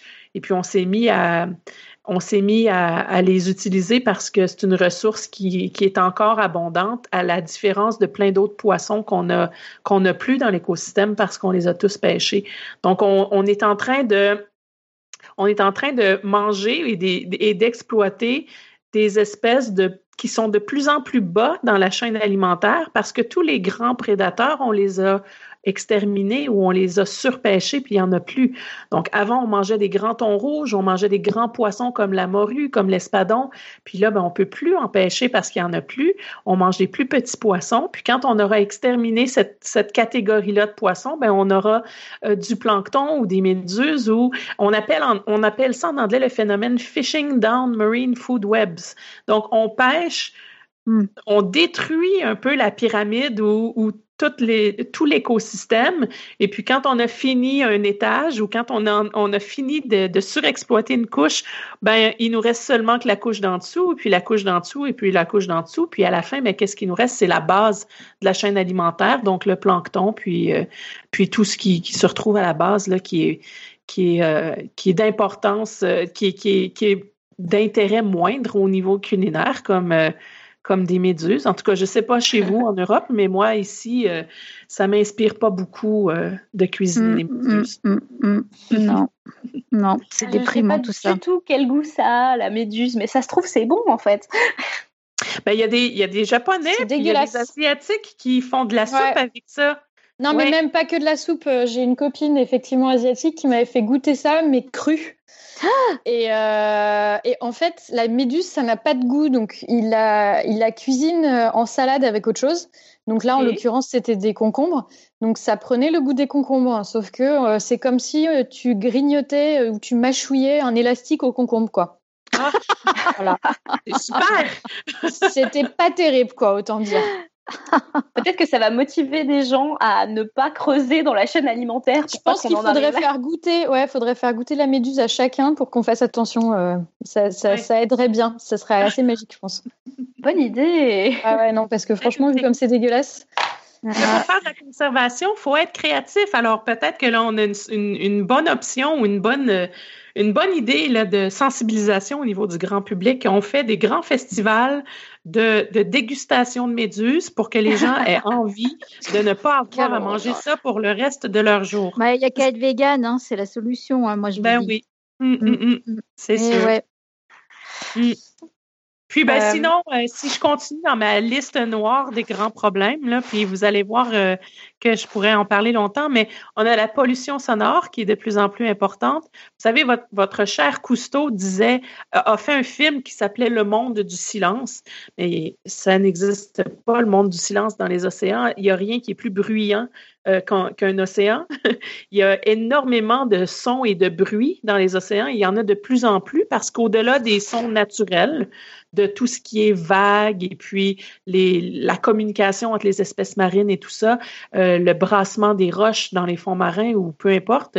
Au-delà de ça, il y a, beaucoup de, de, plus en plus de sons d'origine humaine, les euh, levées sismiques, les explorations pétrolières, les bateaux, les navires qui passent, les hélices, les moteurs et tout ça. Donc, ce n'est plus le monde du silence. Et puis, cette pollution sonore-là fait du dérangement incroyable à toutes les espèces qui ont besoin de, de cet environnement ou de ce silence pour communiquer. Euh, ça affecte beaucoup le comportement puis la biologie de plusieurs espèces. Euh, donc, c'est un problème important et de plus en plus important. Euh, les changements climatiques, c'est un problème qui est aussi important dans l'eau que sur Terre. On a la fonte des, des glaces, par exemple, en Arctique, qui qui augmente le niveau de la mer. Donc, il y a certaines îles ou certaines régions côtières un peu partout dans le monde qui vont disparaître dans les prochaines années parce que le niveau de la mer augmente, parce que les pôles sont en train de fondre. Et puis, ces changements climatiques-là, ça change aussi tous les patrons de distribution des espèces dans les océans. Euh, vous avez des grandes baleines, par exemple, qui sont habituées de faire des migrations et puis pour, pour lesquelles la température est un, un espèce de signal fort de, de, savoir où est-ce qu'on va ou où est-ce qu'on s'arrête dans notre migration. Et puis là, ces températures-là sont complètement bouleversées. Alors, les migrations euh, sont bouleversées également. Toute la dynamique ou l'interaction, les proies sont plus disponibles au même moment qu'elles l'étaient avant euh, ou aux mêmes endroits. Donc, les grands prédateurs vont suivre ces proies-là. Tout est bouleversé à cause des changements climatiques. Et puis, finalement, ben, ce qu'on entend de plus en plus parler, le plastique dans les océans, euh, ça aussi, c'est non seulement un grand problème, mais comme les autres problèmes que je viens de vous lister, c'est des problèmes qui euh, augmentent d'année en année en termes d'impact. Euh, on n'est pas encore euh, au point où on a freiné ou réglé les problèmes. Et puis, c'est un peu, euh, c'est un peu perturbant parce que de, ce sont de très, très gros problèmes. Et pour la plupart, c'est des problèmes qu'on essaie de freiner, mais on n'est pas encore rendu au point où on a complètement stoppé le problème. Donc, chaque année, c'est pire que l'année précédente. Est-ce que vous êtes sur le bord du suicide et très, très Ah, on Alors, Presque, ouais. ouais, non, ouais Mais mm. du coup, du coup, est-ce que, enfin, toi, en tant que biologiste marine qui est au contact de tous ces phénomènes et qui voit les conséquences de, ces phénomènes, est-ce que tu penses qu'il y a une, il y a des solutions qui existent et qu'on va arriver à les mettre en place à temps? Et qu'est-ce que on, qu'est-ce que les gens font, les scientifiques, euh, les biologistes marins, pour euh, pour sensibiliser les gens à cette question, en fait? Ben, là, ça devient intéressant parce qu'il y a vraiment deux approches. Puis moi, j'ai toujours été une utopique, euh, optimiste, suroptimiste de tout dans la vie. Euh, je vois pratiquement tout avec des lunettes roses. Là. Tout est toujours beau, il y a toujours de l'espoir. je pense que ah ça aide. ça c'est bien hein, quand même. parce il, faut, il faut parce que quand on est, quand on est confronté chaque jour, puis on a la capacité de comprendre ces problèmes-là, qu'on est confronté chaque jour avec les constats euh, auxquels on fait face, ben, si on n'est pas un peu optimiste, euh, on, on, se suicide. c'est oui, vraiment des gros problèmes.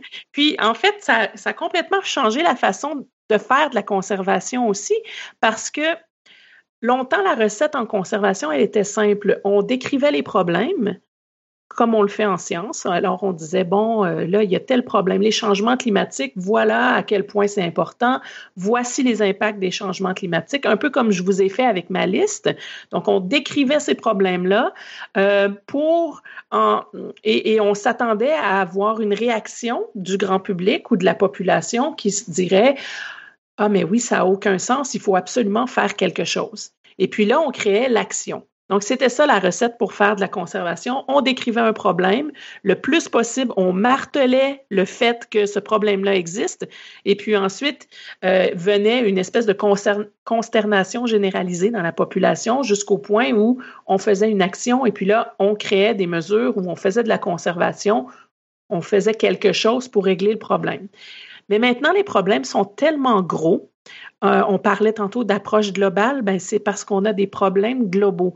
La surpêche, c'est global. L'acidification des océans, c'est global. Le plastique dans, les océans, c'est partout. On peut pas se dire ah oui, ça c'est un problème dans le Pacifique, c'est pas mon problème à moi, c'est partout. Euh, il y en a en France, il y en a sur les rives du Saint-Laurent, il y en a en Afrique, il y en a dans l'Arctique, on a, des plastiques dans les océans qui se ramassent dans des endroits encore inhabités comme certaines régions de l'Arctique. C'est partout. Les problèmes sont tellement gros que maintenant, si on prend la recette originale puis on fait juste euh, dire, ben voilà le problème, les gens ne, feront pas, ah oui, il faut faire quelque chose, ils vont faire, ah oh, mais c'est trop gros, je peux rien faire et ils vont baisser les bras. C'est ce qu'on constate, c'est, l'effet, l'effet escompté ne fonctionne plus parce que les problèmes sont trop gros. Alors, depuis, je vous dirais, c'est assez nouveau. Depuis environ deux ans, il y a une nouvelle façon de faire euh, de l'écologie de la conservation. Et puis, c'est, je vous dirais, une nouvelle recette. Ce qu'on fait au lieu de, de, déprimer les gens avec euh, tout ce qui va mal dans le monde. Et puis, je pense que la recette, on pourrait l'appliquer à plein d'autres choses dans la vie, mais au lieu de déprimer les gens avec tout ce qui va mal dans le monde, on essaie de partager des histoires de succès, puis d'inspirer les autres avec des bons coups de ce qui a été fait puis ce qui est possible de faire. Quelqu'un a fait euh, un truc pour sauver un récif corallien dans son village euh, au, large de la Nouvelle-Zélande, ben on va le partager puis on va en parler pour que les gens puissent comprendre et réaliser que tout le monde peut faire une différence. Donc, partager les histoires de succès puis inspirer, c'est beaucoup plus optimiste, mais c'est beaucoup plus porteur d'espoir que d'essayer de, décourager les gens en faisant des grands constats sur tout ce qui va mal. Ça, ça fonctionne plus. Hmm. Et puis, je pense que c'est la philosophie d'un excellent film qui a été produit d'ailleurs en France. Euh, on aime bien les produits français, nous, au Québec. Euh, ça s'appelait Demain, le film Demain. Et puis, euh, ça a inspiré un livre qui s'appelle Demain le Québec. Et puis, en fait, Demain, c'est un film qui, justement, fait le, le portrait de tous ces bons coups de la conservation pour la planète. Donc, c'est pas seulement au niveau mm. marin, mais c'est généralisé. Et puis, euh, puis je pense que c'est ça la nouvelle approche, c'est vraiment de partager et d'inspirer les gens, montrer que c'est possible de faire des trucs, partager les bons coups pour en inspirer d'autres, puis ainsi créer une espèce de vague de bons coups pour la planète qui vont ultimement avoir un grand impact pour, euh, pour le, futur, de, pour les générations futures. Ah, je ne sais pas si vous avez tous euh, vu ce film euh, ici, là, mais moi personnellement, je suis sortie du, du, du, cinéma euh, pour, en regardant ce film avec la volonté de sauver le monde quoi et le, la certitude que ouais on va y arriver. Donc c'est vrai que c'est une recette qui, qui, marche bien quoi. Enfin je trouve que le film est très réussi pour ça t'as raison Lynn. Oui. Puis, puis c'est ça, c'est drôle parce qu'il y a environ euh, deux semaines, on sortait au Québec le livre Demain le Québec, qui, euh, qui, qui euh, optent un peu pour la même approche. Puis c'est tous les bons coups euh, pour protéger la nature qui ont été faits au Québec à petite, à très petite échelle ou à plus grande échelle pour euh, justement prouver que c'est possible de le faire. Puis cette culture de l'espoir-là, elle est ultra efficace en écologie de la conservation, mais c'est vrai pour euh, beaucoup d'autres domaines aussi. Puis on n'a qu'à penser à Martin Luther King Jr., entre autres, qui a dit I have a dream. Il n'a jamais dit I have a problem.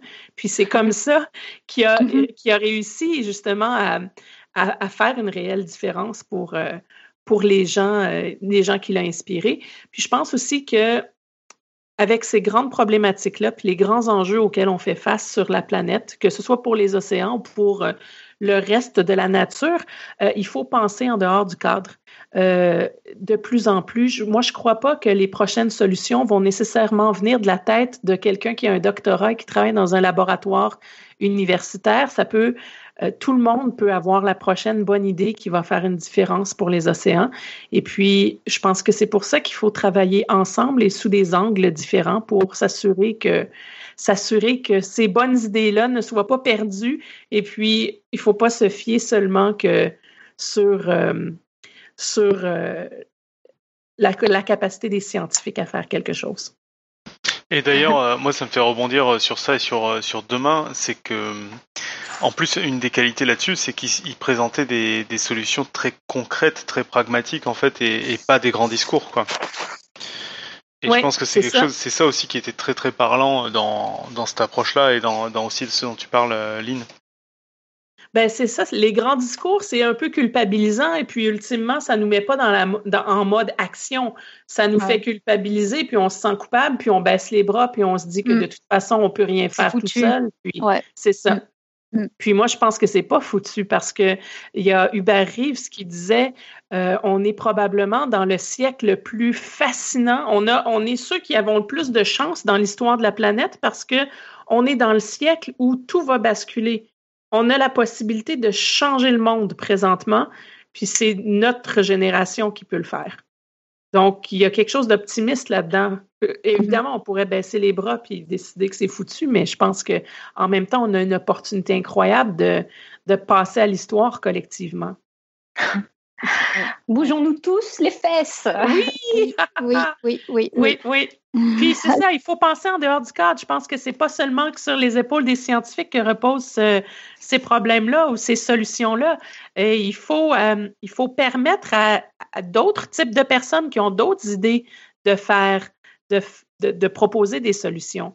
Et puis quand on a des, des, solutions, ben, il faut les essayer. Euh, je pense à ce jeune Boyan Slat qui a inventé une machine pour nettoyer les océans. Ben, au début, il s'est fait casser euh, par tout, tout, plein de critiques qui lui disaient Ah, mais ça fonctionnera pas, puis là, tu n'as pas pensé à tel truc. Puis en fait, les gens étaient frustrés parce que c'est un jeune de 16 ans qui avait eu l'idée, mais je pense que ça pourrait marcher, son truc. Puis il faut, il faut penser en dehors du cadre, puis travailler avec des gens qui, qui ont des approches différentes, puis variées. Puis c'est comme ça qu'on va avoir les meilleures solutions. OK. C'est un, un, beau message en tout cas. J'espère que, que les gens vont pouvoir écouter ce podcast en boucle pour, euh, pour avoir cette conclusion-là eux aussi.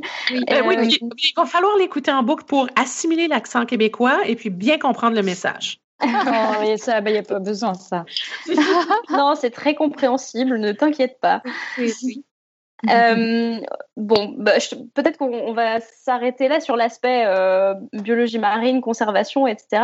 Mmh. Moi, je voulais peut-être un peu parler de, ton parcours euh, annexe, en fait, parallèle à la science, euh, en termes d'activité euh, scientifique et de communication scientifique. Est-ce que tu peux nous parler un peu de, de, ce que tu as déjà fait et si, c'est la première fois que tu passes à un podcast ou pas ben, en fait, c'est complètement en lien avec, avec ce qu'on vient de discuter pour la conservation parce que je me suis rendu compte il n'y a pas très longtemps que pour faire de la conservation, alors, écoute, je vous donne un exemple. Si j'étais généticienne, par exemple, ou si je faisais, si j'étais meilleure en PCR, puis je faisais de l'écologie moléculaire, puis je travaillais dans un laboratoire. La meilleure façon de faire mon travail, ça serait de m'équiper du meilleur labo au monde avec les meilleures machines et puis là d'avoir de l'équipement ultra spécialisé pour pouvoir faire des analyses et puis être efficace. Puis je ferais comme ça la meilleure science dans mon domaine. Or, moi, je fais de l'écologie de la conservation et je me suis rendu compte que mon laboratoire à moi, pour faire de la conservation, le résultat final de la conservation, c'est des actions euh, de la population, de la société. Il faut changer la société. Donc, c'est un espèce de pont entre la science et puis la société. Donc, mon, mon laboratoire à moi, c'est les médias. Et puis, je me suis rendu compte de ça il n'y a pas très longtemps, mais c'est clairement ça. Euh, la meilleure façon pour moi de faire mon travail, c'est de vulgariser la science pour faire comprendre aux gens l'importance des enjeux sur lesquels je travaille pour ensuite générer cette action-là. Si je vais euh, parler des changements climatiques dans un forum euh, avec des collègues scientifiques, puis qu'on discute pendant des heures et des heures sur euh, les niveaux d'incertitude de mes analyses statistiques, ben il n'y a rien qui va changer. Donc, je ne ferai pas de la conservation. Pour faire de la conservation, je pense que la vulgarisation puis le volet éducatif est ultra important. Et puis, c'est pour ça que depuis, quelques années, je, me consacre beaucoup à travailler sur des podcasts, par exemple. J'ai un podcast. En fait, c'est comme ça que je vous ai découvert. J'avais, je suis en train de faire une recherche de ce qui existait sur le marché en termes de podcast science parce que je collabore beaucoup avec un podcast en anglais qui s'appelle Speak Up for Blue qui est un podcast euh, qui parle de protection des océans, toutes sortes de, les dernières études et les derniers enjeux qui ont été euh, qui ont été discutés ou découverts sur euh, tout ce qui est environnement, protection de l'environnement marin. Et puis, on travaille à la version française de Speak Up for Blue, qui va s'appeler M la mer. Et puis, c'est en faisant un peu la, la recherche euh, au niveau de, de, l'écosystème podcast ou de qu'est-ce qui existe comme podcast sur les sciences dans la francophonie que, que je vous ai découvert. Et depuis ce temps-là, je vous écoute religieusement. C'est puis... super gentil. Je, t'interromps, mais pourquoi aime la mer Ah, aime comme aimer, euh, d'accord. Ben, M, M parce que la lettre M, c'est le nom de ma compagnie. Alors, j'ai un bureau d'études en, en, en environnement qui s'appelle M Expertise Marine. Alors, tout ce que je fais maintenant, c'est des produits dérivés de M. Un jour, je serai M Power Corporation, peut-être. Mais en attendant, ben, c'est M la mer. Puis je trouvais que ça faisait bien parce que c'est ben, c'est ça. C'est on aime la mer. Oui, bien Donc, sûr, le, M, le M, c'est la lettre M de, de ma mhm, compagnie. Mhm. Et le reste, ben, ça va de soi. C'est ta signature, quoi. c'est ça, exactement. C'est ben, aussi ton c'est pas une grosse signature, mais un jour peut-être que ça devrait, ça deviendra comme le symbole de Nike. Ou, euh, ouais, ouais, ouais, Oui, on te, on te, le souhaite en tout cas. Ah oui, comme McDonald's. C'est peut-être le M de McDonald's. Je vais peut-être un jour devenir plus grosse que M, mais de, le, gros M doré de McDonald's. Ça serait bien. Ça serait bien, oui. Oui, oui. Mm. Mm. Mais donc, oui, je, travaillais sur ce, ce podcast-là qu'on essaie, dont on essaie de développer la version française. Puis j'ai aussi une chronique maritime à la Radio nationale qui s'appelle ici Radio-Canada. Euh, donc, on a deux chaînes nationales. C'est la belle dualité de, de mon beau pays. On a Radio-Canada en anglais et puis on a Radio-Canada en français. Mais sur la, sur la chaîne nationale de Radio-Canada en français, il y a une chronique qui s'appelle la chronique maritime où j'essaie de parler de la mer un peu à chaque semaine. Et puis, je pense que c'est en s'impliquant dans des, dans des initiatives d'éducation comme ça qu'ultimement, on fait de la conservation aussi. Euh, je le fais aussi sur des séries télé. Euh, on a un, équivalent un peu de Thalassa. Ben, ça sera jamais l'équivalent de Thalassa parce que Thalassa, c'était génial, mais on a des séries, euh, des séries télé ici qui, qui, parlent de la mer et puis j'essaie de m'impliquer dans ces, dans ces projets télé-là pour justement apporter un, volet scientifique à, ces grands reportages-là qui parlent des océans et de la mer. Puis pour moi, ben ça, c'est euh, au début, je croyais que c'était autre chose parce que j'avais j'avais du temps en dehors de la science pour faire euh, pour faire des médias, pour faire de la radio, pour faire de la télé, mais ultimement, je me rends compte que non, c'est pas euh, un truc à part, mais c'est complètement intégré au fait que je fais de l'écologie de la conservation. C'est comme ça mm-hmm. qu'il faut le faire. Il faut diffuser. Il faut, en conservation, il faut devenir le pont entre le grand public et la science. La science à elle seule ne pourra pas régler tous les problèmes et elle a besoin de la population pour, comme, comme moteur pour créer du changement, créer des actions. Donc, la conservation, je pense que c'est être le pont entre les deux. Puis faire des communications, mais c'est un, une belle façon de faire le pont. Et, mm. est-ce que, euh, est-ce qu'au Québec, il y a, y a beaucoup d'opérations comme ça, de, de, sensibilisation qui viennent des scientifiques? Parce qu'en en, France, ça, ça commence un peu, ça en est assez début. Je sais qu'au euh, Royaume-Uni, c'est déjà beaucoup plus euh, répandu. Est-ce qu'au Québec, ça, ça fait longtemps que, que ça existe? Et qu'est-ce qu'il y a comme genre d'initiative?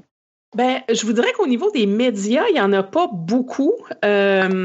Mais euh, côté télé-radio, on commence à être bien servi. Il y a plusieurs émissions ou plusieurs programmations qui existent en lien avec la science. Euh, il y a des organisations, par contre, qui sont pas médias, mais qui sont des événements euh, réels, euh, comme par exemple un événement annuel qui s'appelle le 24 heures de science. C'est comme un grand festival de la science partout au Québec où on fait de la vulgarisation. Euh, il y a des bars des sciences aussi qui sont comme euh, des, euh, des, si vous voulez, des, des soirées causeries dans plein de bars au Québec où on discute de sujets scientifiques. Et, il y a Point of Science aussi. oui, c'est ça. Ben, c'est la même chose, c'est un peu le, même, le même principe. Puis on a neuf musées de sciences au Québec aussi, qui d'ailleurs se battent pour du financement parce que, évidemment, il y a aux yeux de plusieurs, euh, la science ou l'éducation, ben, c'est moins, c'est moins important que des enjeux peut-être économiques euh, majeurs ou la santé ou donc euh, plusieurs des musées de sciences au Québec sont sont sur le qui vive présentement à essayer d'avoir du financement pour rester ouverts le plus longtemps possible. Mais on a on a ces musées là. Et puis, oui, on fait de plus en plus de, de, de, ça, de la vulgarisation. Mais ce que je trouve intéressant ou, ou ou problématique, c'est que nous, les scientifiques, je ne sais pas si c'est la même chose de votre côté euh, en, Europe, mais la majorité des scientifiques ici, ils ne sont pas formés pour nécessairement être de bons vulgarisateurs ou de bons communicateurs. Donc, le fait que vous, vous ayez ce podcast-là avec une équipe qui est géniale, qui sait parler de, de, de, ces sujets de façon vulgarisée puis accessible pour le grand public, ben à la limite, ici, je vous dirais que si je parle pour, pour mon expérience à moi, euh, le talent que j'ai pour vulgariser ou communiquer, c'est complètement un hasard parce que je ne l'ai pas appris. Personne m'a montré ça euh, pendant ma formation, euh, que ce soit au secondaire, à l'école secondaire qui est votre lycée ou ensuite plus tard dans mes études universitaires. On n'a jamais eu en sciences de formation pour communiquer. Euh, puis ça, je pense que c'est une lacune, euh, surtout dans les sciences euh, de la conservation ou les sciences qui impliquent de près ou de loin d'avoir à travailler avec d'autres personnes que les scientifiques, d'avoir à travailler avec ce que j'appelle du vrai monde. c'est important de pouvoir communiquer et puis on n'apprend pas ça. Donc, euh, les gens qui font euh, des podcasts, les gens qui communiquent la science au Québec, c'est des gens qui ont un talent naturel, mais qui l'ont pas appris parce que ça fait pas partie du cursus académique ici. De votre côté, est-ce mm. que c'est est-ce que c'est la même chose ou? Ah bah oui, c'est la même chose, mais c'est en train de changer. Ça commence euh, petit à petit. Je pense que les, les universités se rendent compte que euh, qu'il va falloir communiquer, donc il faut apprendre aux chercheurs comment, comment communiquer, mais c'est vrai que c'est en train de se mettre en place, donc ça va prendre un certain temps. Mm. Oui, mais, mais, ça, bouge, oui. Mais ça bouge, ça bouge. On est au début du mouvement là, donc euh, on va voir mm-hmm. les effets bientôt, je pense. Mais euh, mm. c'est vrai que, que c'est très nouveau. Oui. Alors, euh, du coup, on arrive bientôt à la fin de l'émission et je voudrais te poser une dernière question, Lynn. Est-ce que au Québec, il y a euh, des initiatives de, conservation et de protection environnementale qui sont particulièrement euh, remarquables par rapport à d'autres pays et, dont tu es assez fier, en fait? Ben, ben, c'est drôle parce que j'ai envie de vous parler de quelque chose qu'on a lancé dimanche dernier, donc ça fait trois jours. Mais en fait, oui, au pays, euh, un peu partout au Canada, on, commence à avoir des grandes initiatives globales du genre, euh, euh, comme on a annoncé du côté de l'Angleterre et peut-être en France aussi, j'ai pas, j'ai pas trop suivi, mais les villes sans paille en plastique, ou toutes les villes qui ont banni les sacs de plastique, ou mm. toutes les initiatives qu'on a ici pour encourager les véhicules électriques par des subventions gouvernementales qui réduisent le coût d'achat, par exemple. Donc, mm. on a de plus en plus de ces initiatives-là qui, qui, qui endossent un peu la protection environnementale, puis c'est bien. Euh, mais une, un truc dont je suis très fière, puis euh, que je suis fière depuis euh, un gros quatre jours, c'est la mission 10 tonnes que j'ai démarré avec un collègue qui s'appelle Jimmy Vigneux. Et puis en fait, Jimmy, c'est pas un scientifique, c'est un type qui, qui, qui, vit à Montréal, dans un quartier très, très urbain à Montréal, et puis qui s'est un peu euh, euh, fâché de voir tout ce qu'on voit passer sur les médias sociaux en termes de pollution par le plastique dans les océans. Et puis, on en voit passer, puis on repartage sur Facebook, mais ultimement, on fait que voir et partager, puis on reste assis dans notre salon et puis on fait rien. Et puis lui, il s'est un peu fâché de ça, puis il s'est dit non, moi je vais faire quelque chose, puis je vais prouver qu'on n'a pas besoin d'être un riverain pour s'intéresser au problème du plastique dans les océans parce que c'est le problème de tout le monde. Et puis il a décidé qu'il allait ramasser 10 tonnes de déchets sur dans les cours d'eau du Québec et ensuite à l'international. Puis il m'a demandé, Hey Lynn, est-ce que ça te, est-ce que ça te t'inspirait ou est-ce que ça te, tu voudrais t'associer à moi pour faire ça Et moi, d'un coup de folie, j'ai dit oui à ça. Puis je me suis ramassée, euh, je me suis retrouvée dimanche matin avec un projet où il faut que je ramasse 10 tonnes de déchets dans les prochains mois ah, avec, euh, avec Jimmy. Par contre, ce qui est fabuleux, c'est qu'on a lancé le projet, la mission 10 tonnes, on l'a lancé dimanche matin. Et avant la fin de la journée dimanche, il y avait déjà 1000 personnes qui nous suivaient sur la page Facebook et ça a continué de croître durant les, journées qui ont suivi. Et puis la quantité d'offres qu'on a eues, euh, du genre euh, ah ben votre 10 tonnes, c'est génial, moi aussi je vais le faire. Ah moi je vais faire ma part pour votre 10 tonnes, je vais peser tout ce que je vais ramasser. Du coup, on a un heureux problème parce que on s'était dit 10 tonnes à deux, on avait planifié notre horaire, notre été, puis on s'est dit si on travaille très fort, euh, peut-être l'été puis une partie de l'automne, puis on va atteindre notre objectif de 10 tonnes, puis après ben on pourra faire un, un, un buzz avec ça dans les médias sociaux puis dire qu'on a ramassé 10 tonnes. Mais là, avec la quantité de personnes qui veulent nous aider, notre 10 tonnes, on va probablement le, ramasser beaucoup plus vite qu'on croyait, ce qui est un heureux problème.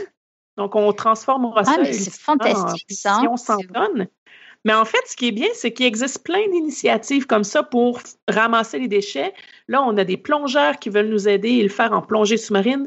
Euh, il y a des écoles qui veulent le faire. Il y a des municipalités qui veulent le faire. Il y a des villes qui veulent le faire. Il y a des familles qui se disent, ah, moi, je vais y aller avec mes enfants le week-end prochain, puis je vais ramasser, je vais faire ma part. Puis, dans le fond, toutes les initiatives sont bonnes. Il y a des assos qui font des, des événements officiels de ramassage, de nettoyage des plages et tout ça. Puis nous, on ne veut pas prendre la place d'aucune de ces assauts-là, mais en même temps, on veut prouver que le moyen, peu importe le moyen, tout le monde dans sa communauté peut avoir l'opportunité de faire ça. Puis nous, à chaque fois que quelqu'un prend le temps de le faire, ben on va le comptabiliser dans notre 10 tonnes. Puis je suis certaine que notre 10 tonnes, on va l'avoir avant la fin de l'été. Puis on devra faire un projet 100 tonnes. c'est super chouette. Hein. Bravo. c'est chouette. Donc ah on est puis le but, c'est le but, c'est de montrer que tout le monde peut le faire. Ouais. Vous allez, vous allez avoir, vous allez mettre sur les réseaux sociaux des choses comme ça aussi parce que ça va faire, ça va faire boule de neige, hein, je pense. Ben oui, mais c'est c'est C'est déjà une grosse boule de neige. c'est de la neige du Québec en plus. C'est une boule de neige du Québec, donc c'est de la grosse neige. mais euh, mais oui, ben c'est en fait c'est une approche euh, c'est une approche vague dans les médias sociaux. Euh, c'est pas un c'est pas un projet très très élaboré. On a juste lancé ça sur Facebook euh, le dimanche dernier, à la fin avril.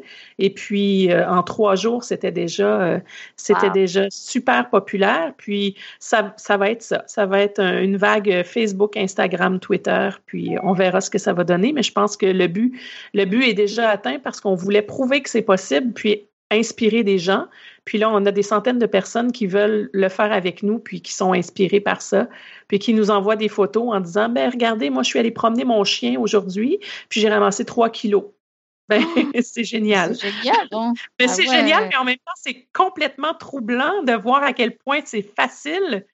De... C'est pas des déchets qui sont allés voler dans le bac à ordures de leurs voisins, c'est des déchets qui, qui ont retiré de l'environnement, de la nature, de la plage mmh, ou de mmh. peu importe où ils se trouvaient. c'est facile comme ça de ramasser trois kilos. Ça, me triste, réjouit ça me bouleverse en même temps. C'est vrai, c'est vrai.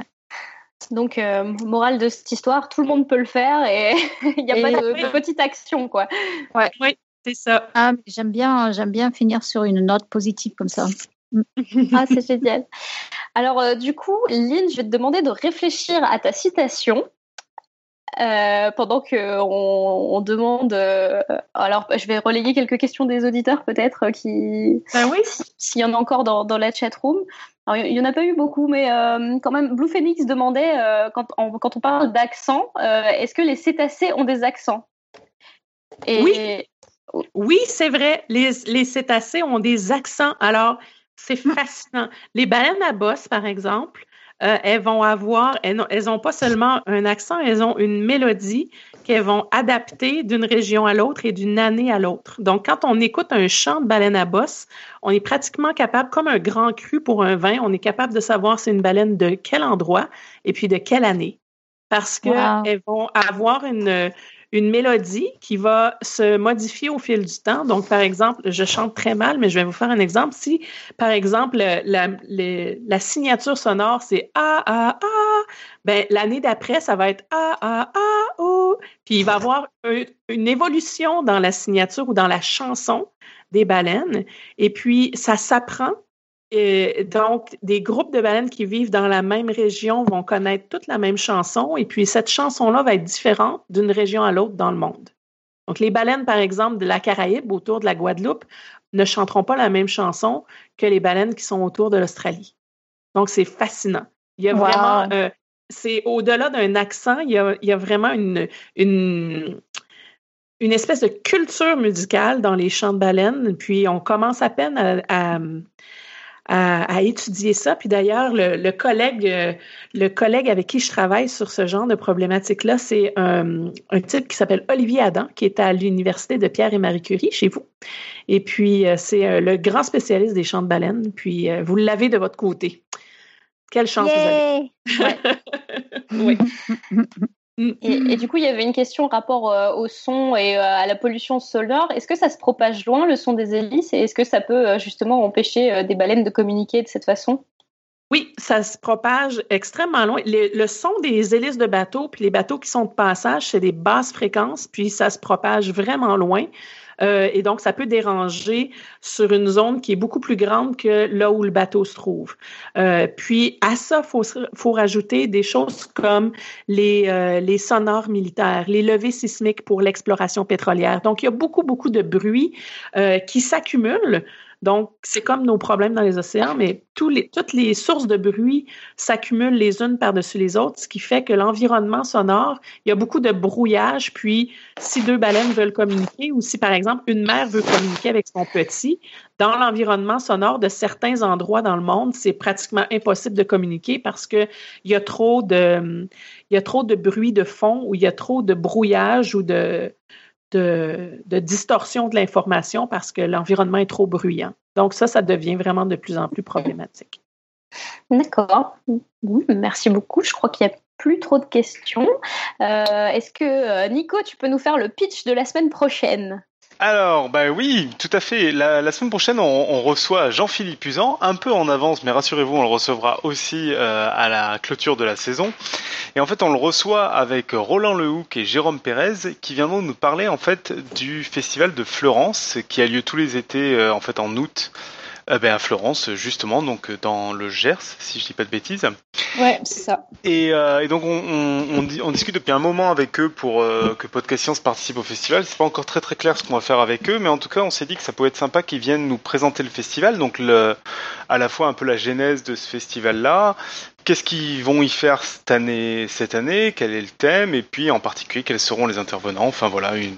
vous connaissez Jean-Philippe, avec le Roland, mm. Roland Lehoucq et, euh, et Jérôme Pérez, ça devrait être très sympa aussi, et ils vont donc nous parler de ce festival d'astronomie de, Florence, donc qui est la 28e édition et qui, euh, qui a l'air d'être assez impressionnant parce que ça a l'air d'être toute une ville qui euh, résonne pour l'astronomie pendant, bah, pendant le temps du festival. quoi.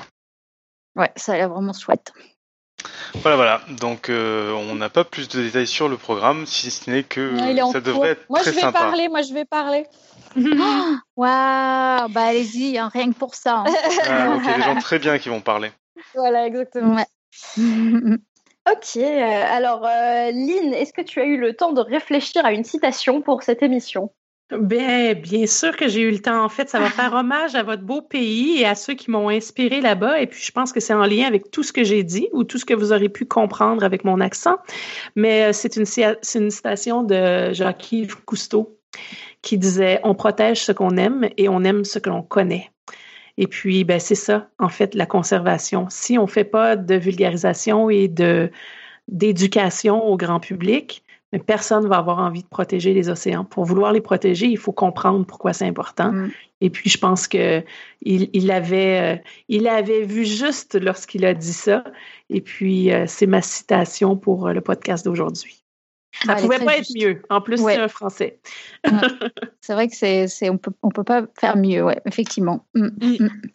Bah, merci beaucoup, Lynn, pour, pour ce, cette interview de dossier. C'était vraiment chouette et c'est un, message super positif pour ce soir. Donc, euh, Oui, oui, plein de, plein de positifs. Ça, c'est vraiment chouette. Mm. C'est nécessaire, le positif. Reviens quand tu veux.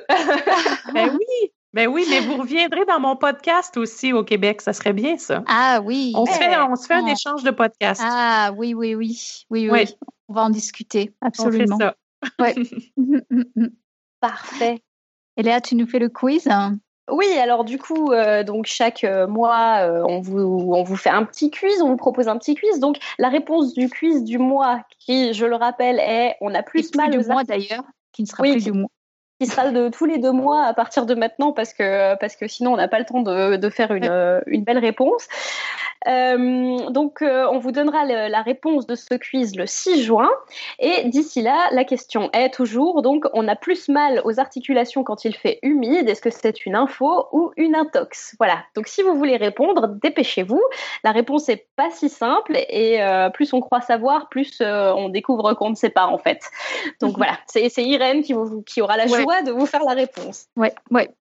Oui, je vous invite vraiment euh, à réfléchir et à aller vous euh, renseigner sur le sujet maintenant. Euh, je voulais vous parler, comme d'habitude, du Patreon. Et d'abord, merci à nos derniers Patreons en date, Jean-Luc, Gauthier et Jérôme. On ne vous remerciera jamais assez pour nous soutenir financièrement mille fois merci, merci.